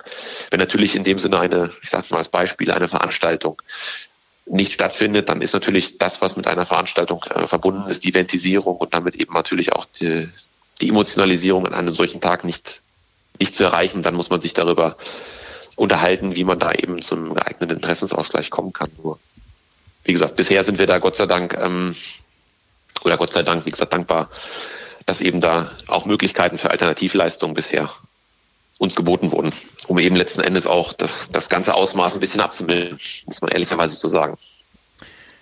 Ja, wir halten mal fest, wir sitzen alle in einem Boot. Äh, wenn wir irgendwo Licht am Horizont sehen, dann ist es zum Beispiel, dass wir aus der Radindustrie momentan hören, dass die Geschäfte dort boomen, dass wir aus dem Sportfachhandel gehört haben, wo er wieder aufmachen durfte, dass auf einmal ganz viel Running verkauft wurde. Vielleicht sind das alles Triathleten für die Zukunft. Da hoffen wir drauf, da arbeiten wir dran. Matthias, danke für die vielen Einblicke in das, was Sehr euch gerne. momentan bewegt. Äh, sehr spannend, sicher mal hinter die Kulissen zu schauen. Ich habe gehört, du bist unterwegs in eine Stadt, wo es um einen großen Triathlon geht. Ich wünsche dir da ein gutes Händchen in den Verhandlungen. Ja, vielen Dank. Ähm, ja, vielen Dank euch auch ähm, für die für die Zeit und für wie gesagt generell auch alles Gute und man sagt es zwar nicht mehr so oft, aber trotzdem bleibt gesund im hohen Norden. So machen wir das. Ja? Danke, Matthias. Einen schönen Tag noch. Macht's gut. Tschüss. Danke dir. Tschüss. Ciao. Ja, spannende Einblicke. Jeder von uns hat irgendwo mit der Situation zu tun. Jeder muss es auf seine eigene Art meistern. Und ähm, ich fand das mal ganz spannend, was sich da in den Kulissen abspielt.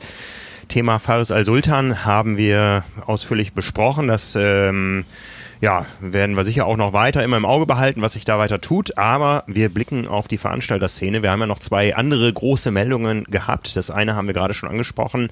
Hamburg plant ein Wochenende einmal alles Anfang September. Einmal alles, das findet man sonst nur im Dönerladen. genau, mit Schaf. Äh, ich, äh, äh, Matthias hat es schon, schon erwähnt, ähm, ich habe es letzte Woche öffentlich gemacht, also am Mittwoch, glaube ich, war es, kam die Meldung, äh, es gibt das neue Veranstaltungswochenende in Hamburg und ich habe ehrlich gesagt da im Vorfeld gar nicht so intensiv drüber nachgedacht. Äh, ich habe das ja kommen sehen, dass es so kommt, wie werde ich mich verhalten und habe dann kurz aufgezuckt und gedacht, okay, jetzt gibt's ein neues Ziel und ähm, aber gleich gemerkt, irgendwie, nee, das ist es nicht. Ja. Äh, ich habe für mich die Konsequenz gezogen und umgebucht aufs nächste Jahr. Habe das auch ausführlich auf der Seite begründet, äh, wurde auch eifrig diskutiert. Ja, es fühlt sich nach wie vor richtig an, sage ich mal für mich. Auch wenn wir jetzt momentan natürlich sehen, äh, Infektionszahlen gehen zurück und so, aber ja, ich ich sag mal so, mein, mein Hauptpunkt, ich hatte richtig Bock auf äh, den Wettkampf. Ich ähm, bin ja irgendwie dazu übergegangen, äh, nur wenige Wettkämpfe im Jahr zu machen, dann aber auch äh, richtig tolle, ein richtig tolles Erlebnis. Und das sehe ich da einfach nicht kommen. Und ja ja, äh, ich glaube, so, so kann ich so das in einem Satz zusammenfassen, was ich in ganz vielen Sätzen ausformuliert habe. Ähm, ich weiß nicht, ob es vernünftig ist, das wird man jetzt noch nicht sagen können. Äh, das wird man erst im Nachhinein sagen können, ob das Ganze von der Planung her und von der Durchführung und auch von der individuellen Entscheidung teilzunehmen oder nicht vernünftig war. Niemand kann in die Zukunft schauen, aber momentan fühlt es sich für mich einfach so an, dass es nicht das ist, für das ich den Sport gerne mache ähm, und dass ich nicht das Risiko ähm, mittragen möchte, dass da Dinge unvernünftig laufen in diesem Land, weil ich nach wie vor glaube, dass wir in diesem Land sehr viele Dinge sehr richtig gemacht haben und da können wir uns im internationalen Vergleich echt ähm, äh, zeigen und brauchen uns nicht zu verstecken. Da müssen wir nicht allzu weit über die Grenzen gucken ähm, und auch in andere hochzivilisierte Länder gucken. Also in Deutschland haben wir die Lage sehr im Griff und dabei soll es auch bleiben. Und von daher habe ich gesagt, es ist momentan nicht verantwortlich, sowas zu planen. Ich habe auch andere Aufgaben in meinem Leben. Also ich habe es auch neulich schon mal erwähnt. Ähm, ich hätte gern mehr Zeit für die Kinder in Zeiten, wo keine Schule stattfindet. Das fällt mir ähm, schwer neben allem, was beruflich gerade auf mich einstürzt, äh, was gerade nicht langweilig ist. Und ähm, ja, äh, nutze die Zeit einfach, um mal auch wieder orthopädisch richtig auf die Höhe zu kommen. Das habe ich äh, ja auch schon seitdem wir im Podcast machen immer wieder gesagt. Äh, Im Altersklassenbereich ist es eine verdammte Gratwanderung zwischen dem, was äh, nötig ist, um so zu trainieren, dass man vielleicht irgendwann in den Bereich einer Hawaii-Quali kommt und äh, dem, was verträglich ist im orthopädischen Sinne. Und da bin ich äh, ziemlich äh, auf Messerschneide gewandelt und nutze die Zeit jetzt mal, da auch ähm, wieder an Grundlagen zu arbeiten und das eben ohne große Rennen in diesem Jahr. Ich glaube, das ist das Gleiche wie bei den Profis, wenn es nicht um die Quali, sondern den Hawaii-Sieg geht. Ja, genau. wie, wie viel du investieren musst und wie viel du letztendlich kannst, ohne es zu übertreiben. Also ist natürlich ein anderer Maßstab da, aber das ist ja tatsächlich immer das, worauf es dann ankommt, wenn du irgendein wirklich ambitioniertes Ziel hast. Ja, ja. Also ein anderer Spruch, den ich immer bringe, ist ja immer, dass man auf einer Langdistanz so viel lernt wie sonst in einem ganzen Jahr seines Lebens, ähm, auch über sich selbst und so. Also äh, du weißt jetzt schon auch, wovon ich rede. ne, ähm, ähm, ja, äh, es ist, es ist einfach mal eine grandios tolle Lebenserfahrung, das Ganze machen zu können und es läuft ja nicht weg. Ja, es werden irgendwann Zeiten kommen, wo ich topfit an der Startlinie stehen werde und um eine Kona-Quali äh, kämpfen werde, aber das wird eben nicht in diesem Jahr sein. Und äh, etwas Ähnliches hat mich da auch noch bewegt. Das ist erst so im Nachhinein ähm, mir eigentlich wirklich bewusst geworden. Du hast ja selber gesagt, du kannst dir den Start dieses Jahr im Oktober in Kona nicht vorstellen, weil das Rennen vielleicht irgendwie nicht so vollwertig im Gefühl dastehen wird. Und genauso wäre es mir jetzt mit Hamburg gegangen. Ein Rennen, wo irgendwo so keiner richtig weiß, wer startet, wer startet nicht. Es findet irgendwie unter anderen Bedingungen statt. Ähm, ist es das? Und äh, stell dir vor, ich hätte mich da qualifiziert. Wäre ich glücklich damit gewesen, weil nur die Hälfte vielleicht am Start gewesen wäre oder so? Ich weiß es nicht. Nee. Ich muss auch ganz ehrlich sagen, wir als Hamburger oder Norddeutsche kennen natürlich auch, die wird es vermutlich ähnlich gehen, viele oder, oder relativ viele, die dieses Jahr auch noch in Hamburg gestartet wären. Ich glaube, mhm. ich habe bisher jetzt persönlich von keinem gehört, der sagt, ja, geil, das mache ich auf jeden Fall. Also ich äh, nehme die Option nicht wahr. Also das hört sich für mich gerade tatsächlich nach einem möglichen Szenario an. Irgendwie stell dir vor, es ist Iron Man und keiner geht hin. Ähm, ich weiß nicht, ob das nur so die das knappe Dutzend Leute betrifft, die ich irgendwie kenne, die gestartet wären, wozu du ja letztendlich auch gehörst, aber irgendwie ähm, scheinen sich da viele doch sehr einig zu sein und das ähnlich äh, zu erleben wie, wie du. Also Vielleicht. ich, ich stelle mir eine ja, ja, Vielleicht wäre es das Beste, ja, wenn die Veranstaltung auf ein durchführbares Maß zusammenschrumpft, äh, ja. Also ich, ich verurteile auch niemanden, der da startet, auf keinen Fall. Ne? Also es ist äh, eine Entscheidung, die jeder für sich treffen muss und bei mir spielten so viele ja, Faktoren klar. rein, ja. Von daher, ich habe für mich eine Entscheidung getroffen. Ich möchte nicht, dass ich da jetzt irgendwie ein Leuchtturm bin für andere. Ich möchte nicht, dass die anderen ein Beispiel an mir nehmen. Ähm, sie können vielleicht meine Argumentation verfolgen und dann für sich entscheiden, aber ich äh, sage jetzt nicht, alle, die da starten, sind doof oder so, auf keinen Fall. Nee, nee, ähm, das meinte ich ja auch gar nicht. Aber ich, äh, also die, das Feedback, was ich sowohl von den Leuten, die ich kenne, die in Hamburg starten wollten oder wollen, gehört habe, als auch von denen, ähm, die jetzt Hawaii betrifft, wozu ich ja auch gehöre, ist da irgendwie das, das Bild, was bei mir jedenfalls ankommt, ähm, doch recht einheitlich. Es scheint vielleicht auch ein, ein deutsches oder europäisches Phänomen zu sein, gerade was Hawaii betrifft. Dazu kommen wir gleich sicherlich, was so Zeitzonen und Planungssicherheit und Trainingsbedingungen über Winter und so angeht. Aber ich glaube, viele haben jetzt einfach ähm, durch die Gegebenheiten, die du auch schon genannt hast, für sich festgestellt, wenn ich die Option habe, kostenfrei die Möglichkeit wahrzunehmen, ähm, meinen geplanten Wettkampf im Rahmen einer normalen Triathlon-Saison zu machen, dann äh, scheint das für viele auf jeden Fall deutlich attraktiver zu sein, als jetzt irgendwas noch übers Bein zu brechen. Mit großer Ungewissheit. Mit großer Ungewissheit, genau. Ja, also ja, wie gesagt, da habe ich alles zugesagt schriftlich und stehe dazu und ähm, da gibt es auch nichts dran zu rütteln. Also das äh, Jahr 2020 ist kein Triathlon-Jahr. Ähm, ich hoffe auf 21 und dann bin ich, bin ich wieder am Start. Ja, das ja. Thema Hawaii hast du schon angesprochen, da kommen wir gleich drauf. Aber bevor wir auf Hawaii schwitzen, schwitzen wir noch einmal zusammen mit unserem Präsenter. Diese Episode wird euch nämlich wieder präsentiert von Bestzeit und wir haben das Thema schon ein paar Mal angesprochen. Es geht da vor allen Dingen gerade um das Thema Schwitzen. Ja, viele von euch kennen das. Ähm, wenn man viel schwitzt, dann äh, assoziiert man damit verschiedene andere Phänomene. Ähm, es kann zum Leistungsabfall im Wettkampf führen, man kommt im Training nicht so richtig weiter, man hat Krämpfe, man äh, erholt sich nicht so richtig von Training oder Wettkampf, äh, wenn man viel Flüssigkeit verliert, man fühlt sich müde, man bekommt vielleicht eher mal einen Infekt, was in aktueller Zeit natürlich auch ein Riesenthema ist und äh, verletzt sich vielleicht schneller. Das hat äh, oft mit dem Thema Schwitzen zu tun, denn mit unserem Schweiß verlieren wir nicht nur Wasser, sondern auch Natrium. Und das ist für jeden einzelnen von uns äh, ganz unterschiedlich. Also man redet davon, dass man so zwischen 200 und 2000 Milligramm Natrium pro Liter Schweiß verliert. Das Ganze ist sehr individuell. Ja, also man hat das quasi mit in die Wiege gelegt bekommen. Äh, der kleine Simon hat schon genauso geschwitzt wie der große Simon heute und der kleine Frank wie der große Frank. Äh, wir sind gerade dabei, das zu messen. Wie gesagt, äh, wie man schwitzt, ist individuell. Ähm, äh, aber für jeden relativ gleich und das kann man heutzutage messen. Und zwar hat äh, Bestzeit dafür das sogenannte Sweatpack aufgelegt. Das liegt hier vor mir. Darin sind fünf Pflaster und fünf Spritzen und das Ganze läuft so ab, dass man sich diese Pflaster auf die Haut klebt, eine Stunde mindestens trainiert, dabei ordentlich schwitzt. Am Ende diese Pflaster wieder abzieht, äh, in diese Flitz, äh, Spritzen, Spritzen passt und ähm, vorne Stopfen drauf macht, hinten den Stempel rein, das Ganze wieder einschickt und dann bekommt man einige Tage später vom Bestzeit seine Analyse und weiß A, wie der Schweiß zusammengesetzt ist und B eben auch, äh, wie viel man schwitzt. Ja, und vor allem das erste ist wichtig, um daraus Rückschlüsse ziehen zu können, was muss ich jetzt eigentlich während der Belastung oder auch im Alltag ersetzen, um äh, gut über die Runden zu kommen und Dazu hat Bestzeit ein Advanced-Paket geschnürt, was es mit dem Link, der unter diesem Post Podcast steht, bestzeit.de slash tri-mac, äh, was es da zu 15% Rabatt bekommt. Das Paket beinhaltet im großen Teil ähm, zwei Analysen. Einmal oder zwei Ergebnisse. Einmal, wie viel Natrium sollte mein Sportwettkampfgetränk enthalten und äh, wie viel Energie sind zwei verschiedene Tests. Der eine ist eben diese Messung von äh, Schweißzusammensetzung äh, und Schweißflussrate über diese Pflaster. Und wenn man dieses Paket bucht, dann kann man zu einem späteren Zeitpunkt, wenn dann eben der Wettkampf ansteht, auch nochmal seinen Kohlenhydratbedarf beim Radfahren und Laufen über verschiedene Testverfahren ermitteln. Und wenn man das Paket jetzt bucht, ist eben das eine jederzeit durchführbar, weil es eben relativ konstant ist. Das andere macht man kurz vor dem Wettkampf. Das läuft nicht weg. Da hat man dann quasi so eine Art äh, Gutschein.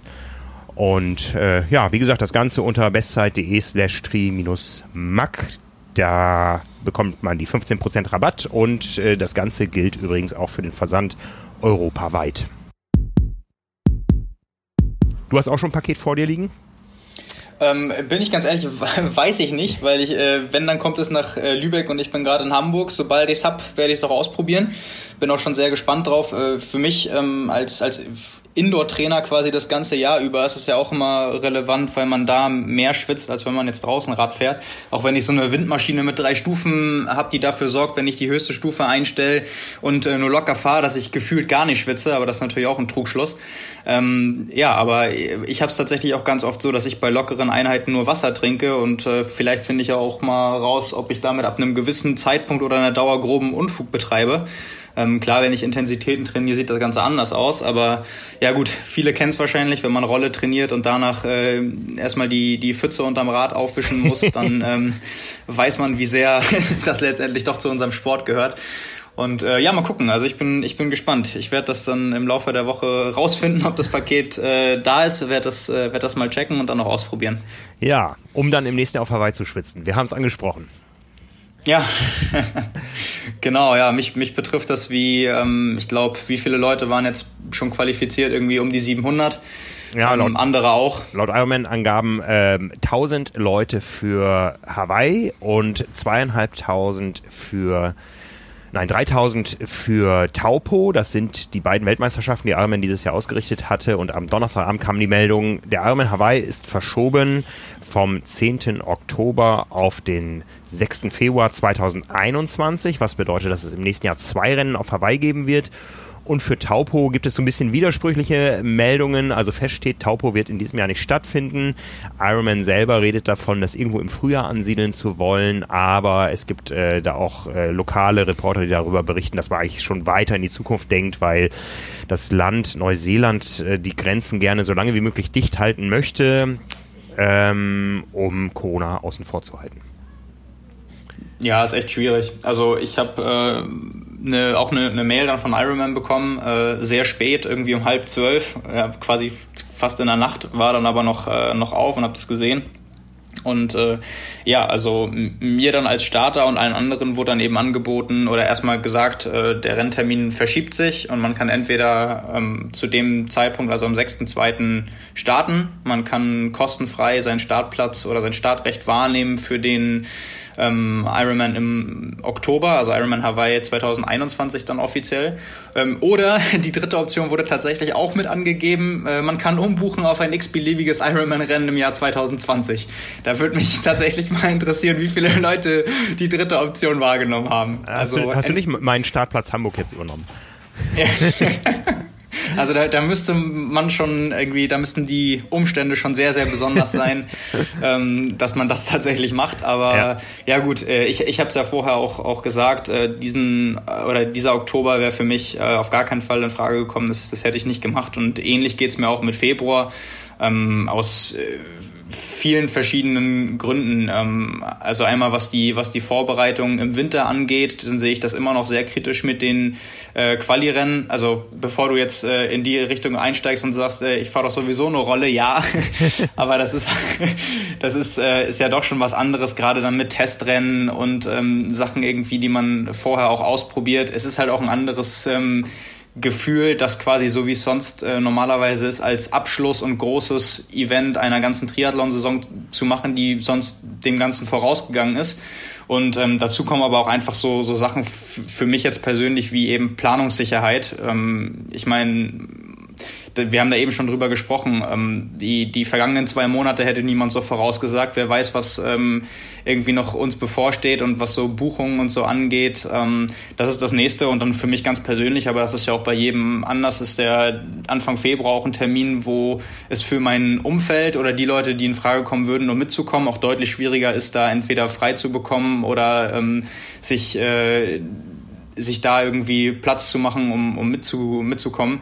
Ähm, deswegen war für mich sofort klar, eigentlich, ich, ich nehme ähm, den Termin im Oktober 2021 und das, was ich auch hier schon mal gesagt habe, bekomme dann eben auch die Chance, irgendwie das Rennen so zu machen, ähm, wie ich es gern machen würde, nämlich äh, als den, wie man so schön dann auch immer sagt, Mythos Hawaii ähm, der es eben ist, für den das Rennen bekannt ist und ähm, ja, wo ich mich dann, wo ich dann eben auch sicher sein kann, wobei was, was ist gerade schon sicher, aber wo ich von ausgehe, ähm, dass die ganzen normalen Umstände und Gegebenheiten, wie sie in den letzten Jahren und letzten Jahrzehnten ja irgendwo auch waren, ähm, auch gegeben sind. Und darüber freue ich mich einfach, weil ich bin tatsächlich nicht unbedingt davon ausgegangen, dass äh, Ironman diese Option von sich aus selbst und dann muss man ja schon fast sagen, auch noch kostenfrei äh, oder, oder ohne Zusatzkosten zur Verfügung stellt. Also ähm, ich, ich, vielleicht kann man da auch so ein bisschen rauslesen, dass die davon ausgehen, ähm, dass dieses Bedürfnis bei relativ vielen wahrscheinlich da war. Ja. Oder vielleicht hat man sich auch vorher informiert und ähm, das war dann einfach auch eine, eine Reaktion darauf. Also das könnte ich mir gut vorstellen. Ja, also blicken wir noch einmal auf äh, die Situation auf Hawaii. Ähm, Big Island ist nach wie vor sehr verschont geblieben vom äh, Coronavirus. Es gab insgesamt 75 Fälle, keine Todesfälle, äh, seit Tagen eigentlich keine Neuinfektionen. Man hat sich sehr abgeschottet. Es gibt eine Quarantäne, die jetzt auch nochmal verlängert wurde bis 30. Juni. Äh, Menschen, die einreisen, müssen in Quarantäne gehen, 14 Tage. Und das gilt eben nicht nur für aus anderen Ländern einreisende ähm, Menschen, äh, nicht nur für welche, die vielleicht aus anderen US-Staaten einreisen, sondern sogar für welche, die von anderen hawaiianischen Inseln einreisen. Also da ist man wirklich sehr, sehr strikt. Es gibt eine Ausgangssperre, äh, die jetzt endet. Also die Strände von Big Island eröffnen am heutigen Tage wieder. Ja, also man darf wieder als, als Einheimischer an die Strände gehen man hat die Situation da also ähnlich im Griff, weil man sich abgeschottet hat. Das ist eine ähnliche Geschichte eigentlich wie hier in Deutschland, ähm, dass äh, man sehr vorsichtig war, aber das möchte man natürlich halten. Und so die Hauptbeweggründe bei Ironman waren, wenn man das so liest, eher die Überlegungen, wir können überhaupt nicht davon ausgehen, dass wir im Oktober oder was Taupo betrifft im November so reisen können, dass äh, wir diese Rennen durchführen können oder dass, dass es jemand machen wollte. Ja, gerade im Bereich Neuseeland, äh, da hieß es ähm, auch, auch vom lokalen Veranstalter, äh, es könnte die Situation bestehen, dass wir das Rennen zwar durchführen könnten, aber jemand, der teilnimmt, der reist hier ein, der muss erstmal 14 Tage in Quarantäne, dann macht er sein Rennen, dann reist er in sein Heimatland zurück und muss da wieder 14 Tage äh, in Quarantäne, mhm. ja, und äh, ist dann quasi fünf Wochen geblockt rund um das Rennen nur um teilzunehmen. Und das wollen wir auch den Athleten nicht zumuten. Also da gibt es ganz viele verschiedene Überlegungen. Äh, das Thema Quali ist sicher auch ein, ein ganz großes, ja. Ich war auch ein bisschen überrascht über diese Option, dass man als Athlet eben in den Herbst umbuchen kann, weil äh, ja, damit verschieben sich auch Überlegungen. Äh, wir müssen davon ausgehen, dass das viele Menschen tun werden, gerade aus Europa. Also ich könnte mir vorstellen, dass vielleicht der Australier sagt, juhu, jetzt erst im Februar, jetzt kann ich endlich mal in meinem Sommer trainieren. Äh, aber der Europäer, also was ich gehört habe von vielen Menschen, ist bisher, äh, ich verschiebe. Ja, und das größtenteils aus zwei Gründen. A, ich habe nicht dieses Wintertraining und B, wer weiß, was bis Februar überhaupt ist. Oktober ist nochmal wieder acht Monate später. Bis dahin haben wir vielleicht einen Impfstoff, bis dahin können wir vielleicht sicher planen. Und wenn ich jetzt den Februarplatz annehme und das Rennen ausfällt, wer weiß, ob ich nochmal irgendwie umgeswitcht werde auf den Oktober oder ob ich dann ohne alles dastehe. Ja, das, äh, also was ich mich persönlich auch gefragt habe, eben durch den Umstand, dass viele, die ich kenne, sowohl bei europäischen Rennen als auch bei Hawaii jetzt gesagt haben, okay, für, für so große Wettkämpfe, also wenn es eben nicht um den äh, Triathlon um die Ecke geht, der dieses Jahr vielleicht noch äh, stattfinden kann mit 100 Teilnehmern, äh, sondern eben auch große, große Rennen, auch mit viel mehr Startgeld letztendlich, wenn die sagen, wir nehmen das alles mit ins nächste Jahr, dann bedeutet das ja auch wieder für den, für den Februar-Termin, dass selbst wenn Quali-Rennen noch stattfinden im Herbst, viele der Athleten auch sagen, ähm, das nehme ich gar nicht wahr.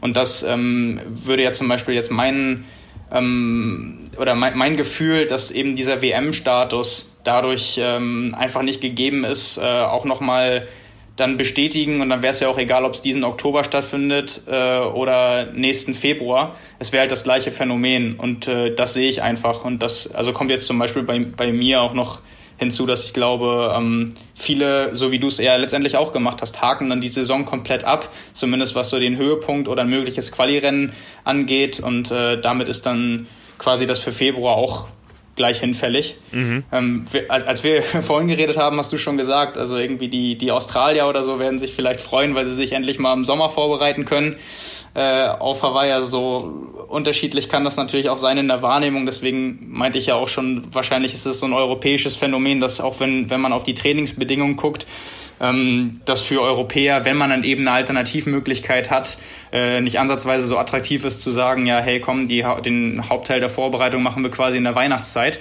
äh, wenn man oder die Zeit des Jahres, wo man eigentlich mal runterschalten kann, wo man weniger trainiert, wo man mehr Zeit für andere Dinge, andere Menschen ähm, hat, äh, mit Leuten zusammenkommt, die man vielleicht sonst äh, weniger sieht oder so. Wenn man dann äh, bei allen möglichen Treffen, Weihnachtsfeiern und so weiter sagen muss, ähm, ja, nee, geht nicht, muss halt vier Stunden Indoor-Rad fahren, ähm, dann ist es halt auch schwierig. Und wenn man da immer wieder Ausnahmen macht, dann ärgert man sich äh, im schlimmsten Fall auch noch am Ende, weil man sagt, hey, man ist nicht ausreichend vorbereitet. Also da habe ich so ein bisschen das Gefühl, da kann man äh, beiden Szenarien nicht gerecht werden. Also so geht's mir jedenfalls. Ähm, deswegen bei der Abwägungssache zwischen den beiden Terminen ähm, kam das für mich eigentlich nicht so richtig in Frage. Ähm, was daran anschließt, äh, als Frage der Woche, das kam bei uns als Sprachnachricht rein, als Frage an mich, äh, als quasi Gegenargument dazu, ob es denn nicht sogar ein Argument dafür wäre, im Februar da zu starten, um sagen zu können, dass man eben bei diesem außergewöhnlichen Rennen, bei dem Phänomen zwei Rennen in einem Jahr, man war bei dem Ausnahmerennen dabei, das sagen zu können, habe ich kurz drüber nachgedacht. Ähm, Wäre natürlich irgendwie was, was Schönes irgendwann mal vielleicht zu erzählen, aber ich äh, habe es ja auch betont, für mich ist es wichtiger, ich weiß nicht, wie oft ich das mache, äh, im Zweifelsfall ein einziges Mal in meinem Leben, äh, dann ist es mir wichtiger zu wissen, ich habe die Veranstaltung, so wie man sie kennt und wahrnimmt, einmal gemacht, anstatt zu sagen, hier äh, irgendwie groß erklären, warum das alles anders war und dass das dieses Jahr oder diese Zeit äh, waren, die wir uns wahrscheinlich alle äh, nicht so gerne zurückerinnern. Da ist mir die erste Alternative doch lieber. Ja, für mich ist es das erste Mal seit 2000, dass ich nicht nach Kona fahre dieses Jahr, in diesem Jahr 2020. Ja, also äh, da reißt ja. eine kleine Serie, aber gut, nächstes Jahr dann eben zweimal Kona. Ja, ja. ja ich meine, was die, was die Profis angeht, das ist natürlich eine ganz andere Situation, wenn eben Trainingslager zum Beispiel zu deinem Alltag gehören und, und zu deinem Beruf, ähm, da muss man dann eben gucken, wie man plant. Ne? Also wir haben ja auch Stimmen eingeholt äh, von Jan Frodeno, Sebastian Kienle, Patrick Lange, Anne Haug, ähm, die alle gesagt haben, irgendwie, es ist halt gut jetzt ein, oder wenn man das mal so verallgemeinern kann, es ist gut jetzt ein Ziel zu haben. Äh, man, man kann sich darauf vorbereiten, es ist möglich und ähm, es hilft jetzt auf jeden Fall bei der langfristigen Planung, endlich ähm, konkret sich auf etwas, auf einen Zeitpunkt vorbereiten zu können. Ähm, und da ist halt natürlich auch die spannende Frage, wie bei Age-Groupern auch, die eben die Wahl haben, aber bei Profis gilt das ja auch, wie das jetzt mit den Quali-Rennen läuft welche für Februar sind, welche für Oktober sind und äh, welche tatsächlich dann noch stattfinden können. Mhm. Also mhm. da ist ja vieles noch nicht, noch nicht so klar. Ja, also ich stehe auf der Startliste beim Ironman Südafrika am 14. März. Das sind äh, von heute an noch 299 Tage wir freuen uns alle, dass wir hier in Hamburg so wenig Neuinfektionen haben, aber in Südafrika geht das gerade erst richtig ab, ja, und da weiß man auch nicht, wie äh, eine Community so eine Krise da übersteht, ja, also ähm, für mich ist auch das Frühjahr noch nicht so gesetzt, wie es auf dem Papier vielleicht aussehen mag. Ja, wenn man es auf die Spitze treiben will, wir hatten das ja auch schon an anderer Stelle, dann äh, sind sich auch viele einig, dass es was heißt viele einig, aber äh, gibt es ja doch schon auch Expertenstimmen, die sagen, äh, die Umsetzung von Olympia ist noch nicht äh, so geklärt, wie sie mhm, mhm. momentan halt dargestellt wird oder na klar, also selbst wenn es so sein sollte, man muss sich mal auf irgendwas vorbereiten und das ist ja auch das Phänomen, was wir bei vielen Athleten erlebt haben, die gesagt haben, trotz der ausstehenden Absage für dieses Jahr haben alle erstmal ihren Plan so durchgezogen, als wenn es stattfinden würde, auch wenn eigentlich klar war, was passiert. Mhm. Und ähm, ich meine, es weiß niemand, ähm, aber alleine, dass, äh, dass es diese, diese Stimmen gibt und diese Meinungen, ähm, lässt einen da auch immer so ein bisschen zweifeln, finde ich, weil ich das auch nicht einschätzen kann, wie realistisch ist das wirklich. Ähm, wenn das Leute sagen, die wirklich vor Ort sind, die auch Hintergründe kennen, ähm, denke ich mir immer, da scheint ja schon ein bisschen was dran zu sein. Mhm. Ähm, aber gut, wir, wir, wir wollen es nicht hoffen. Ähm, aber ja, mal, mal sehen, wie lange sich das letztendlich doch in verschiedenen Teilen der Welt zieht. Ne? Ja. Ja, also der Termin liegt sehr früh im nächsten Jahr im Februar. Es war ursprünglich, wie wir aus Insiderkreisen wissen, mal geplant, das Ganze zum 18. oder, oder nah am 18. Februar zu machen, um damit anzuschließen an die Premiere am 18. Februar 1978. Jetzt liegt es schon am 6. Das hat sicher logistische Gründe. Februar und März sind die Hauptreisezeiten von Asiaten und Festlandamerikanern nach Hawaii. Da ist also da richtig Tourismussaison und ich weiß nicht, wie viele Leute schon mit den Hufen scharren, um endlich mal wieder fliegen zu können und an den Strand zu können und äh, sich das schon ausgeguckt haben. Ähm, wir haben natürlich mit vielen Leuten gesprochen, also auch ähm, bei unserem Partner Hannes Hawaii Tours plant man jetzt hat da schon die Hotelkontingenz äh, umbuchen können, wie wir gehört haben. Ähm, ja, was erwartet uns im Frühjahr auf Hawaii? Es ist ein bisschen kühler in Kailua Kona. Vielleicht lohnt es sich jetzt noch, solange noch vorrätig, noch eine Carbonlaktat-Windweste zu kaufen für das letzte Stück nach Hawi. Äh, da kann es nämlich schon ähm, äh, auch, auch äh, fröstlich kühler werden. Ähm, es wird im Schnitt etwas windiger werden im Februar, als wir es vom Oktober gewohnt sind. Und ja, das Rennen könnte, mutmaße ich jetzt mal, dadurch, dass viele qualifizierte Athleten ähm, absagen und das Feld vielleicht mit mehr Legacy-Athleten aufgefüllt wird, könnte sich das Rennen vielleicht ein bisschen weiter auseinanderziehen insgesamt durch äh, ein bisschen mehr Wind, äh, weniger Leistungsdichte und vielleicht auch ein kleineres Starterfeld, ähm, könnte es fairer werden. Wir werden natürlich darüber berichten, das äh, stecken wir gerade so für uns ab, äh, wie wir mit zwei Rennen in einem Jahr umgehen werden. Natürlich werden wir da sein und werden äh, auf allen Kanälen da ordentlich äh, Feuer geben, aber wir warten nochmal ab, äh, wie sich das Ganze jetzt konkret dann darstellt und ähm, werden natürlich auch nichts buchen, solange wir in einer Situation sind wie jetzt. Ne? Und das Rennen wird unter einem ja. anderen US-Präsidenten stattfinden. Meinst du? Uh, ich weiß es nicht. ich, ich wollte gerade sagen, also mal, mal abwarten. Ja, ist ja auch so eine Unwägbarkeit. Es ist ja, ist ja irgendwo so ähm, äh, auch irgendwo äh, kurzzeitig zur Tradition geworden, erstmal als neuer US-Präsident alles, was gut war, umzukippen, was der alte Präsident gemacht hat. Und ähm, die Inauguration eines US-Präsidenten findet ja immer Ende Januar statt. Also das ist dann quasi eine Woche nach wir, wir können quasi auf äh, Hawaii live ähm, die ähm, biggest crowd ever äh, vor dem ähm, Kapitol in Washington be begutachten im Fernsehen. Ja, ob das so kommt, äh, bin ich mal gespannt. Ja, auch die Wahl, auch die Wahl steht ja noch nicht so hundertprozentig fest vom Termin. Auch da gibt es ja Stimmen, ähm, die sagen, Trump möchte verschieben, um einfach noch ein paar Tage länger im Amt zu bleiben. Wer weiß es. Ja. Ja, es sind so viele Ebenen, gerade äh, Sport, äh, Politik sowieso, aber auch in allen Teilen der Welt und eben, wie wir jetzt auch an den Beispielen im Triathlon klar gemacht haben, es hängt halt eben viel gerade damit zusammen, welche Entscheidungen die jeweiligen Regierungen in den verschiedenen Ländern treffen. Ne? Ja. Also quasi die Zukunft des Sports und auch von allen anderen ähm, Schichten, sage ich jetzt mal, hängt extrem davon ab gerade oder nur davon ab.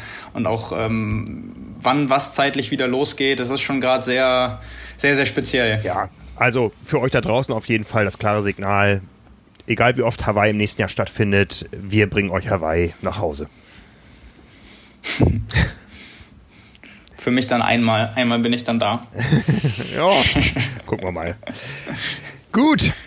Ja, also das äh, wird noch spannend, das werden wir natürlich begleiten, äh, hören auch immer natürlich wieder in die verschiedenen äh, Bedürfnisse und Szenen von Veranstaltern, von Athleten rein und so weiter. Äh, uns ist eine Aktion aufgefallen, äh, was Veranstalter betrifft, die finde ich ähm, ja aus der no Not geboren sehr sympathisch. Also wir haben das Thema oft genug durchgekaut. Äh, was ist jetzt wirklich solidarisch?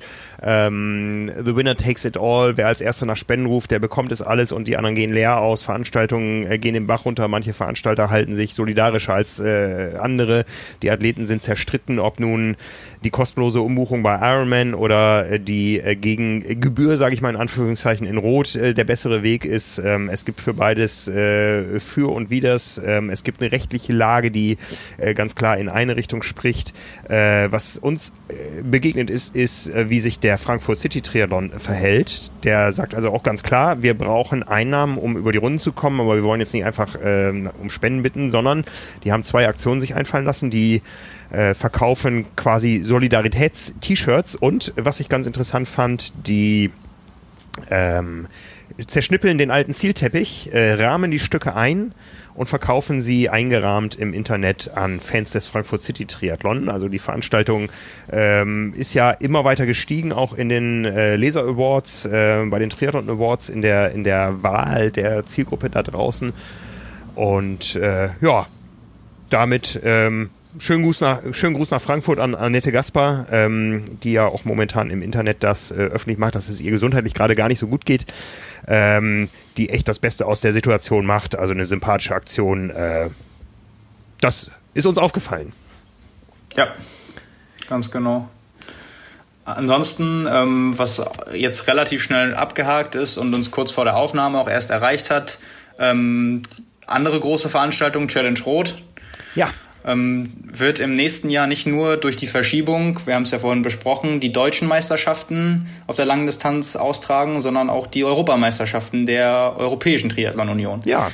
Also ähm, wenn sich das Startfeld da, ähm, ja, ich sag mal, überträgt, ähm, dann äh, kämpfen unter anderem Sebastian Kienle gegen Jan Frodeno nicht nur um den deutschen Meistertitel, Titel, sondern auch noch um den EM-Titel. Ähm, ist auf jeden Fall vielversprechend und wer weiß, vielleicht zieht das ja auch nochmal ähm, auf Profiseite noch ein paar mehr Leute an. Ja, ja. Das wird ja eh noch spannend, wie Ironman mit den Profis umgeht. Also äh, gerade Jan Frodeno, äh, feste Zusage in, in Richtung Rot, zumindest was den 20er-Termin betroffen hat. Er hat auch gesagt, er möchte gerne 21 dann in Rot starten, aber jetzt gibt es zweimal Hawaii im nächsten Jahr und wenn ähm, es dabei bleibt, wie es bisher war, bedeutet das ja, dass äh, Jan Frodeno auch äh, ein Rennen bei Ironman finishen muss, um seinen Start für das offizielle 21er Jahr Rennen äh, zu validieren, ja. Und da ist die Frage, ob ein früher Start auf Big Island angerechnet würde.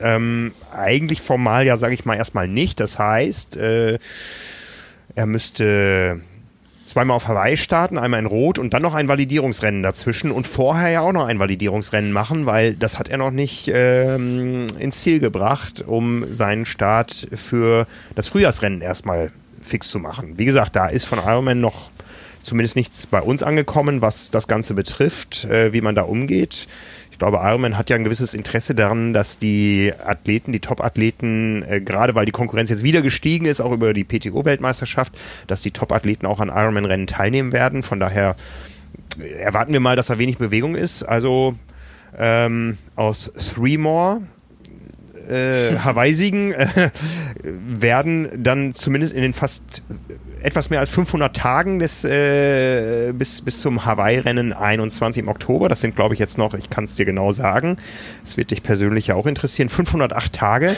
508 Tage mit fünf Langdistanzen eines Jan Frodeno, da wird uns nicht langweilig. Ja, also er hat ja auch zu uns äh, auf Nachfrage gesagt, dass das so für ihn eigentlich noch der größte offene Punkt ist, weil das dann irgendwann auch gesundheitlich bedenklich wird. Ja. Und äh, da hat er natürlich auch absolut recht mit. Und das betrifft ja nicht nur, nicht nur ihn, sondern alle anderen Profis auch. Und äh, ich glaube, die Veranstalter und Ausrichter von Weltmeisterschaften haben ganz äh, geringes Interesse daran, dass äh, in den Top Ten die Hälfte zum Zeitpunkt der Weltmeisterschaft mit Ermüdungsbruch zu Hause im Bett liegt. Ähm, also die werden sich da schon irgendwas einfallen lassen. Das, äh, da bin ich mir sehr, sehr sicher. Ja, ähm, bleibt spannend. Bleibt spannend. Stichwort ja. Jan Frodeno. Jan Frodeno ziert das Titelbild unserer aktuellen Ausgabe Triathlon 180, die offiziell am Mittwoch dieser Woche, also am Tag nach unserer Aufnahme, erscheint. Äh, ja, mit einem großen Interview. Ja, er ist ja der Einzige ähm, mit seiner langen Distanz zu Hause, der sportlich ein bisschen was zu erzählen hat. genau. So viele äh, Athleten haben dieses Jahr noch keine Langdistanz gemacht. Nee, das ist äh, wohl wahr. Ja, also wie gesagt, äh, Jan Frodeno auf äh, dem Cover unserer aktuellen Ausgabe. Ähm, Titelzeile ist der Titelsammler und wir haben uns überlegt, wir stricken das Ganze mal ein bisschen weiter und fragen euch da draußen, wie viele Titel hat Jan Frodeno denn eigentlich gesammelt im Laufe seiner Karriere? Und damit meinen wir nicht äh, Weltmeistertitel, sondern äh, Titelseiten unserer Triathlon. Und da sind wir sehr gespannt, was die Leute da draußen ähm, für Ideen haben. Und es gibt dabei auch etwas zu gewinnen. Das haben wir relativ äh, spontan geklärt. Das ist auch gerade noch während des Podcasts reingekommen. Also unter allen, die richtig tippen, wie oft Jan Frodeno bis heute auf und einschließlich der Ausgabe Triathlon 180 auf dem Titel der Triathlon war. Unter allen, die das richtig tippen, verlosen wir ein Paket, das besteht aus einem äh, Hooded Sweater von Ryzen. Äh, Ryzen, die äh, Kleidungsmarke, an der ja auch Jan Frodeno beteiligt ist, nennt sich offiziell der Recharged Fuel Hooded Sweater. Ähm, vereint mit schlichtem Design, Premium-Materialien, ist aus Bio-Baumwolle geschneidert ähm, und äh, ja, wir werden irgendwo mal schauen, dass wir dazu ein Bild abbilden äh, können. Und dazu gibt es dann auch noch ein Paket aus fünfmal Frode, äh, Frodissimo Kaffee bestehend. Jan Frodeno ist ja eben nicht nur ähm, Kleidungsproduzent, sondern auch Kaffeeröster, kann man fast sagen. Nein, ich glaube, die, die äh, Frodissimo Espresso-Linie, die war schon vorher da. Das ist Jan Frodinos Geheimrezept, feinster Bio-Robusta aus einem der besten Anbaugebiete in Indien zeichnet sich aus durch kräftigen und ausgeprägten Geschmack nach Zart-Bitter-Schokolade. Ja, also da gibt es äh, fünf Pakete A 250 Gramm, ganze Espresso-Bohnen, Bio und aus fairem Handel und wir legen noch ein Jahresabo, Print oder digital unserer Zeitschrift Triathlon äh, drauf. Ähm, ja, das Ganze spontan entstanden ist, müssen wir uns jetzt nur noch überlegen, wie kommen wir denn an eure Lösung? Ich würde mal sagen, ihr äh, ja, so 10, 10 bis 20 Prozent von euch hören diesen Podcast ja sowieso auf YouTube. Und ähm, alle, die das nicht tun, gehen mal auf unseren YouTube-Kanal zu diesem Podcast, zu dieser Episode, abonnieren erstmal den Kanal und schreiben dann in die Kommentare rein ihren Tipp, wie oft war Jan Frodeno auf dem Cover der äh, Triathlon. Und wie gesagt, zu gewinnen gibt es ein Paket bestehend aus einem coolen Ryzen-Sweater, einem Paket aus fünf Packungen Frodissimo Espresso und einem Jahresabo der Triathlon. Ich bin sehr gespannt. Ich auch. Ich äh, kenne die Lösung auch nicht, aber ich wusste, also beziehungsweise wir haben auch noch nicht offiziell bestätigt, wie viel es sind jetzt im Team. Ja, wir ich, haben vorhin ich mal die Lösung alle auch geschätzt. noch nicht. Ne? Also wir, ja, wir, wir, haben, wir haben vorhin alle mal geschätzt. Du konntest nur schon äh, aus dem eigenen Wissen sagen, dass äh, viele von uns, ich glaube, nee, ich glaube sogar alle von uns äh, auf jeden Fall schon mal daneben lagen. Genau, also, genau. Äh, also es zählt, ja. es zählt jedes Cover, auf dem Jan Frodeno mit Bild abgebildet war. Wir hatten ja auch schon mal äh, Cover, wo äh, wir Rennen angekündigt haben, wo Jan Frodeno gestartet wäre. Stichwort Hawaii vor zwei Jahren. Äh, wo er dann nicht gestartet ist, vorher aber auf dem Cover war. Oh, ich erinnere mich an diese Situation, es war grausam. Halten wir die Druckmaschinen an oder nicht? Ja, also ähm, als er seinen, ähm, seine Stressfraktur hatte äh, nach dem Rennen in Südafrika. Ja, ich bin mal sehr gespannt. Auch, auch, ja. auch auf die eigenen Recherchen, wie oft es denn nun war. Ja, also, ja. ja. Manchmal erkennt man ihn nicht mehr. Ne? Also, viel Spaß beim Mitraten und Einschätzen. Also, das wird spannend. Ja. Ja. Wir sind euch noch eine Auflösung schuldig. Ähm, Simon hat mich letzte Woche gefragt, äh, was ich denn einschätze, was der Südafrikaner Richard Murray äh, über fünf Kilometer auf die Straße bringt. Ich habe getippt 14,33, Simon hat getippt 14,11. Ja, Simon genau, hat, die, die, Simon die, hat die gewonnen. Konkrete, Ja, ja, die konkrete Auflösung in Sekunden gibt's erst heute Abend. Äh, da veröffentlicht Richard Murray irgendwie ein, ein Video dazu, äh, dann mit der offiziellen Zeit. Er hat dann auch äh, rumgefragt, aber er hat äh, schon quasi bestätigt, dass er es geschafft hat, sein äh, vorgegebenes Ziel unter 14 Minuten zu laufen. Wie gesagt, auf der Straße, nicht auf der Bahn. Ähm, äh, klar, jetzt kann man sagen, hier GPS und Genauigkeit und so, aber wir wissen ja aus Erfahrung, äh, der kann wirklich so schnell laufen. Ähm, das ist, äh, ich glaube ich glaub sogar, es könnte sein, dass er das vorher abgemessen hat, äh, also offiziell. Ähm, wird man dann wahrscheinlich in dem Video sehen, aber es ist schon echt eine, eine Ansage. Also wirklich verrückt. Da lagen wir, lagen wir beide auf jeden Fall daneben. Ähm, das einfach mal so zu machen. Äh, und auch er war einer derjenigen, der erstmal nach der Olympia-Absage ein bisschen rausgenommen hat kurz. Ähm, dass da eben mal so rauszuhauen, ist schon, ist schon sehr, sehr krass.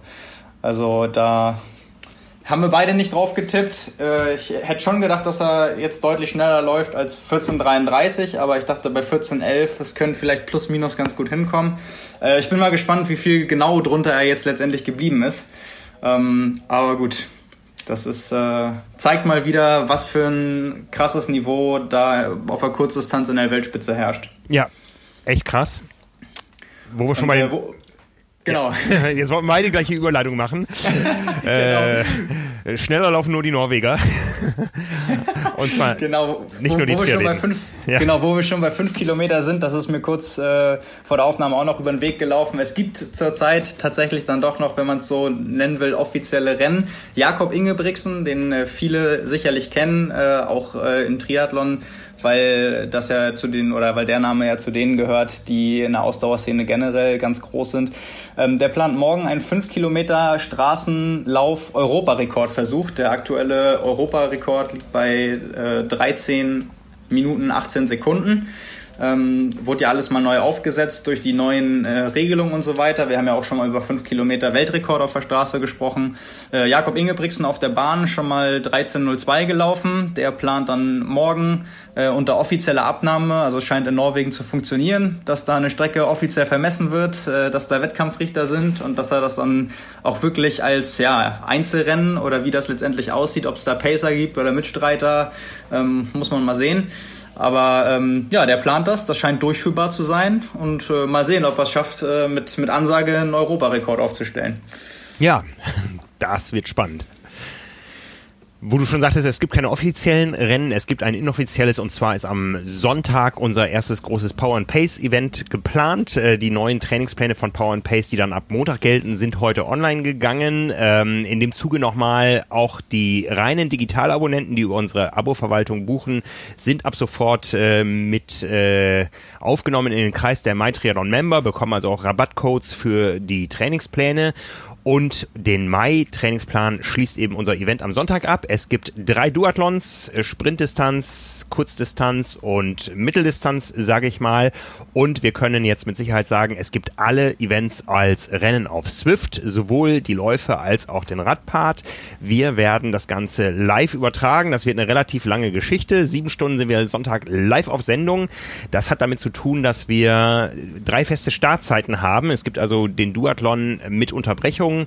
Morgens um neun starten wir mit dem ersten Lauf. Um 10 Uhr starten die Radrennen auf Swift und dann um 14 Uhr der zweite Lauf. Also da gibt es äh, mehr oder weniger lange Pausen für die Menschen, in denen wir euch unterhalten werden. Und äh, ja, wir freuen uns drauf. Also sind hier in den Vorbereitungen.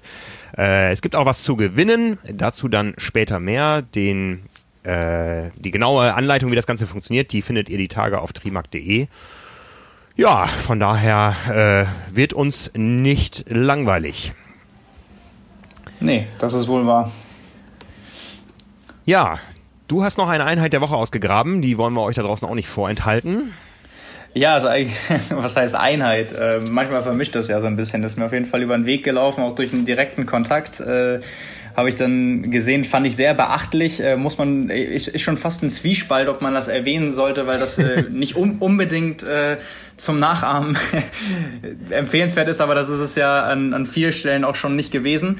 Ähm, in dem Fall aber ganz, ganz interessant, äh, Moritz Göttler, das ist ein DTU-Kaderathlet aus der Jugend A, also 16, 17 Jahre alt. Der hat am vergangenen Wochenende Everesting alleine Outdoor in Heidelberg versucht. Ich sage bewusst versucht, weil er es letztendlich nicht ganz geschafft. Hat aber trotzdem, muss man echt bedenken, in dem Alter und wie gesagt, äh, sollte jetzt nicht jeder, vielleicht auch nicht gerade in dem Alter rausgehen und versuchen nachzumachen. Der ist Kaderathlet äh, der DTU, das heißt, äh, der hat schon echt ziemlich was auf dem Kasten. Äh, letztendlich dann gefahren 200 oder ein bisschen mehr als 232 Kilometer in Bewegungszeit 12 Stunden, 23 Minuten, 26 Sekunden mit 7147 Höhenmetern. Also äh, ja, das finde ich schon sehr, sehr beachtlich. Also das in dem Alter äh, durchzuziehen, auch wenn durchziehen in dem Fall nicht bedeutet, dass es komplett voll gemacht hat, aber ähm, das alleine zu machen, das auch nicht irgendwie virtuell morgens aufstehen, im Dunkeln Rolle fahren mit Pausen und so weiter, sondern das wirklich äh, Outdoor an einem, an einem Hügel zu machen, äh, ja, Respekt. Also bin ich dann auch in dem Atemzug mal gespannt, äh, wenn man so einen Biss hat und auch so gute Voraussetzungen und wenn man äh, sich sonst mal anguckt, äh, was der in dem Alter auch schon, schon drauf hat, ob man äh, in ein paar Jahren in den Junioren Jahrgängen oder dann äh, später auch mal in der Elite von dem hören wird. Ähm, ja, mal, mal schauen. Aber das habe ich gesehen und fand ich auf jeden Fall äh, sehr, sehr beachtlich. Mich würde nur immer interessieren, ob die ganzen äh, Bergsteiger, die eigentlich das echte Everesting dieses Jahr machen wollten, ob die jetzt dieses Jahr Triathlon machen. ja. ja, es wäre auf jeden Fall einfacher umzusetzen und sie sind auch schneller. genau. Ja, Moritz Göttler erzählt das schon als Verzweiflungstat? ja, ich, Boah, ich glaube, das vermischt sich gerade alles so, diese, diese Versuche, sich zu motivieren über irgendwelche neuen gesteckten Ziele und Alternativprogramme ja, oder ja. sonst irgendwie. Das ist äh, wahrscheinlich schon, wahrscheinlich äh, vielleicht auch etwas, was irgendwann mal auf der Bucketlist äh, stand für ungewisse Zeit und wo man jetzt die Chance hat, natürlich auch mal sowas vielleicht abzuhaken oder Sachen zu machen, die sonst bei einer anderen Planung äh, nicht so möglich gewesen wären. Ja, ja. Apropos Verzweiflung, wir haben noch einen Kommentar der Woche, den wir euch jetzt gar nicht in voller Länge vorlesen wollen. Ähm, der kommt von, von äh, Otto Tilkowski. Otto, wir haben ihn neu schon mal erwähnt, äh, haben auch verlinkt auf äh, seinen super genialen Triathlon at Home. Ähm, unser äh, Hawaii-Veteran, der letztes Jahr auch bei uns in der Live-Sendung in Kailua Kona war und uns da den rostigen Nagel äh, gezeigt hat, an denen er, an denen er den Sport äh, irgendwann hängen möchte. Inzwischen spekuliert er nochmal auf einen Angriff in der dann neuen Altersklasse, äh, ich glaube 75. Äh, mhm. Ja. Und äh, Otto hat uns einen Kommentar geschrieben, wie er jetzt damit umgeht, mit diesen ganzen Angeboten, dass er sein Hamburg-Rennen doch nach Kasachstan verlegen könnte oder was weiß ich irgendwie. Ähm, Otto endet mit äh, dem Satz, ich muss das noch ein bisschen sacken lassen, aber ich glaube, ihr könnt mich langsam mal. Otto, wir können aber nicht ohne dich. Ähm, wir sehen uns im nächsten Jahr am Start und im Ziel. Ja, also äh, der, der Typ, das ist echt äh, wahnsinnig unterhaltsam immer. Auch wenn man das so sieht, er war ja auch mal mit Jan Frodeno zusammen, glaube ich, in einer, in einer NDR Talkshow. Ja. Äh, kam dann so als Überraschung dazu, als eigentlich nur Jan Frodeno da war, haben sie nochmal zusammen geredet. Also großartig. Also für, für solche Persönlichkeiten sowas im Sport zu haben, ist dann immer, ist immer wichtig. Also ist schon, schon echt, echt schön. Absolut, absolut. Ja, damit wären wir auch am Ziel dieser Episode. Wie gesagt, für euch, euch da draußen bleiben drei Dinge zu tun. Testet euren Schweiß. Der Link nochmal bestzeit.de slash tri-mac, den findet ihr auch in den Show Notes. Ähm, nehmt am Wochenende teil an unserem äh, Power and Pace Event, dem Duathlon und vor allen Dingen liked unseren YouTube-Kanal. Da haben wir nämlich eine ganze Menge vor für euch in nächster Zeit und hinterlasst äh, in den Kommentaren unter diesem Podcast euren Tipp, wie oft Jan Frodeno auf dem Cover der Triathlon abgebildet war. Von daher, Simon, dir ein schönes, langes Triathlon-Trainingswochenende schon mal. Du hast sicher einiges vor, wie ich dich kenne. Ach ja, nicht, ja, ja, nicht mehr als sonst, aber schon, schon, schon, Sag ich schon, doch. schon ein bisschen trainieren. nee, genau, aber ja, ist ja ein bisschen mehr Zeit, vielleicht mal eine, eine längere Ausfahrt auch. Ähm, aber nichts, nichts Weltbewegendes. Und wenn Simon von Ausfahrt spricht, dann wissen wir, wie besonders diese Zeiten gerade sind. Also, in diesem Sinne, ja.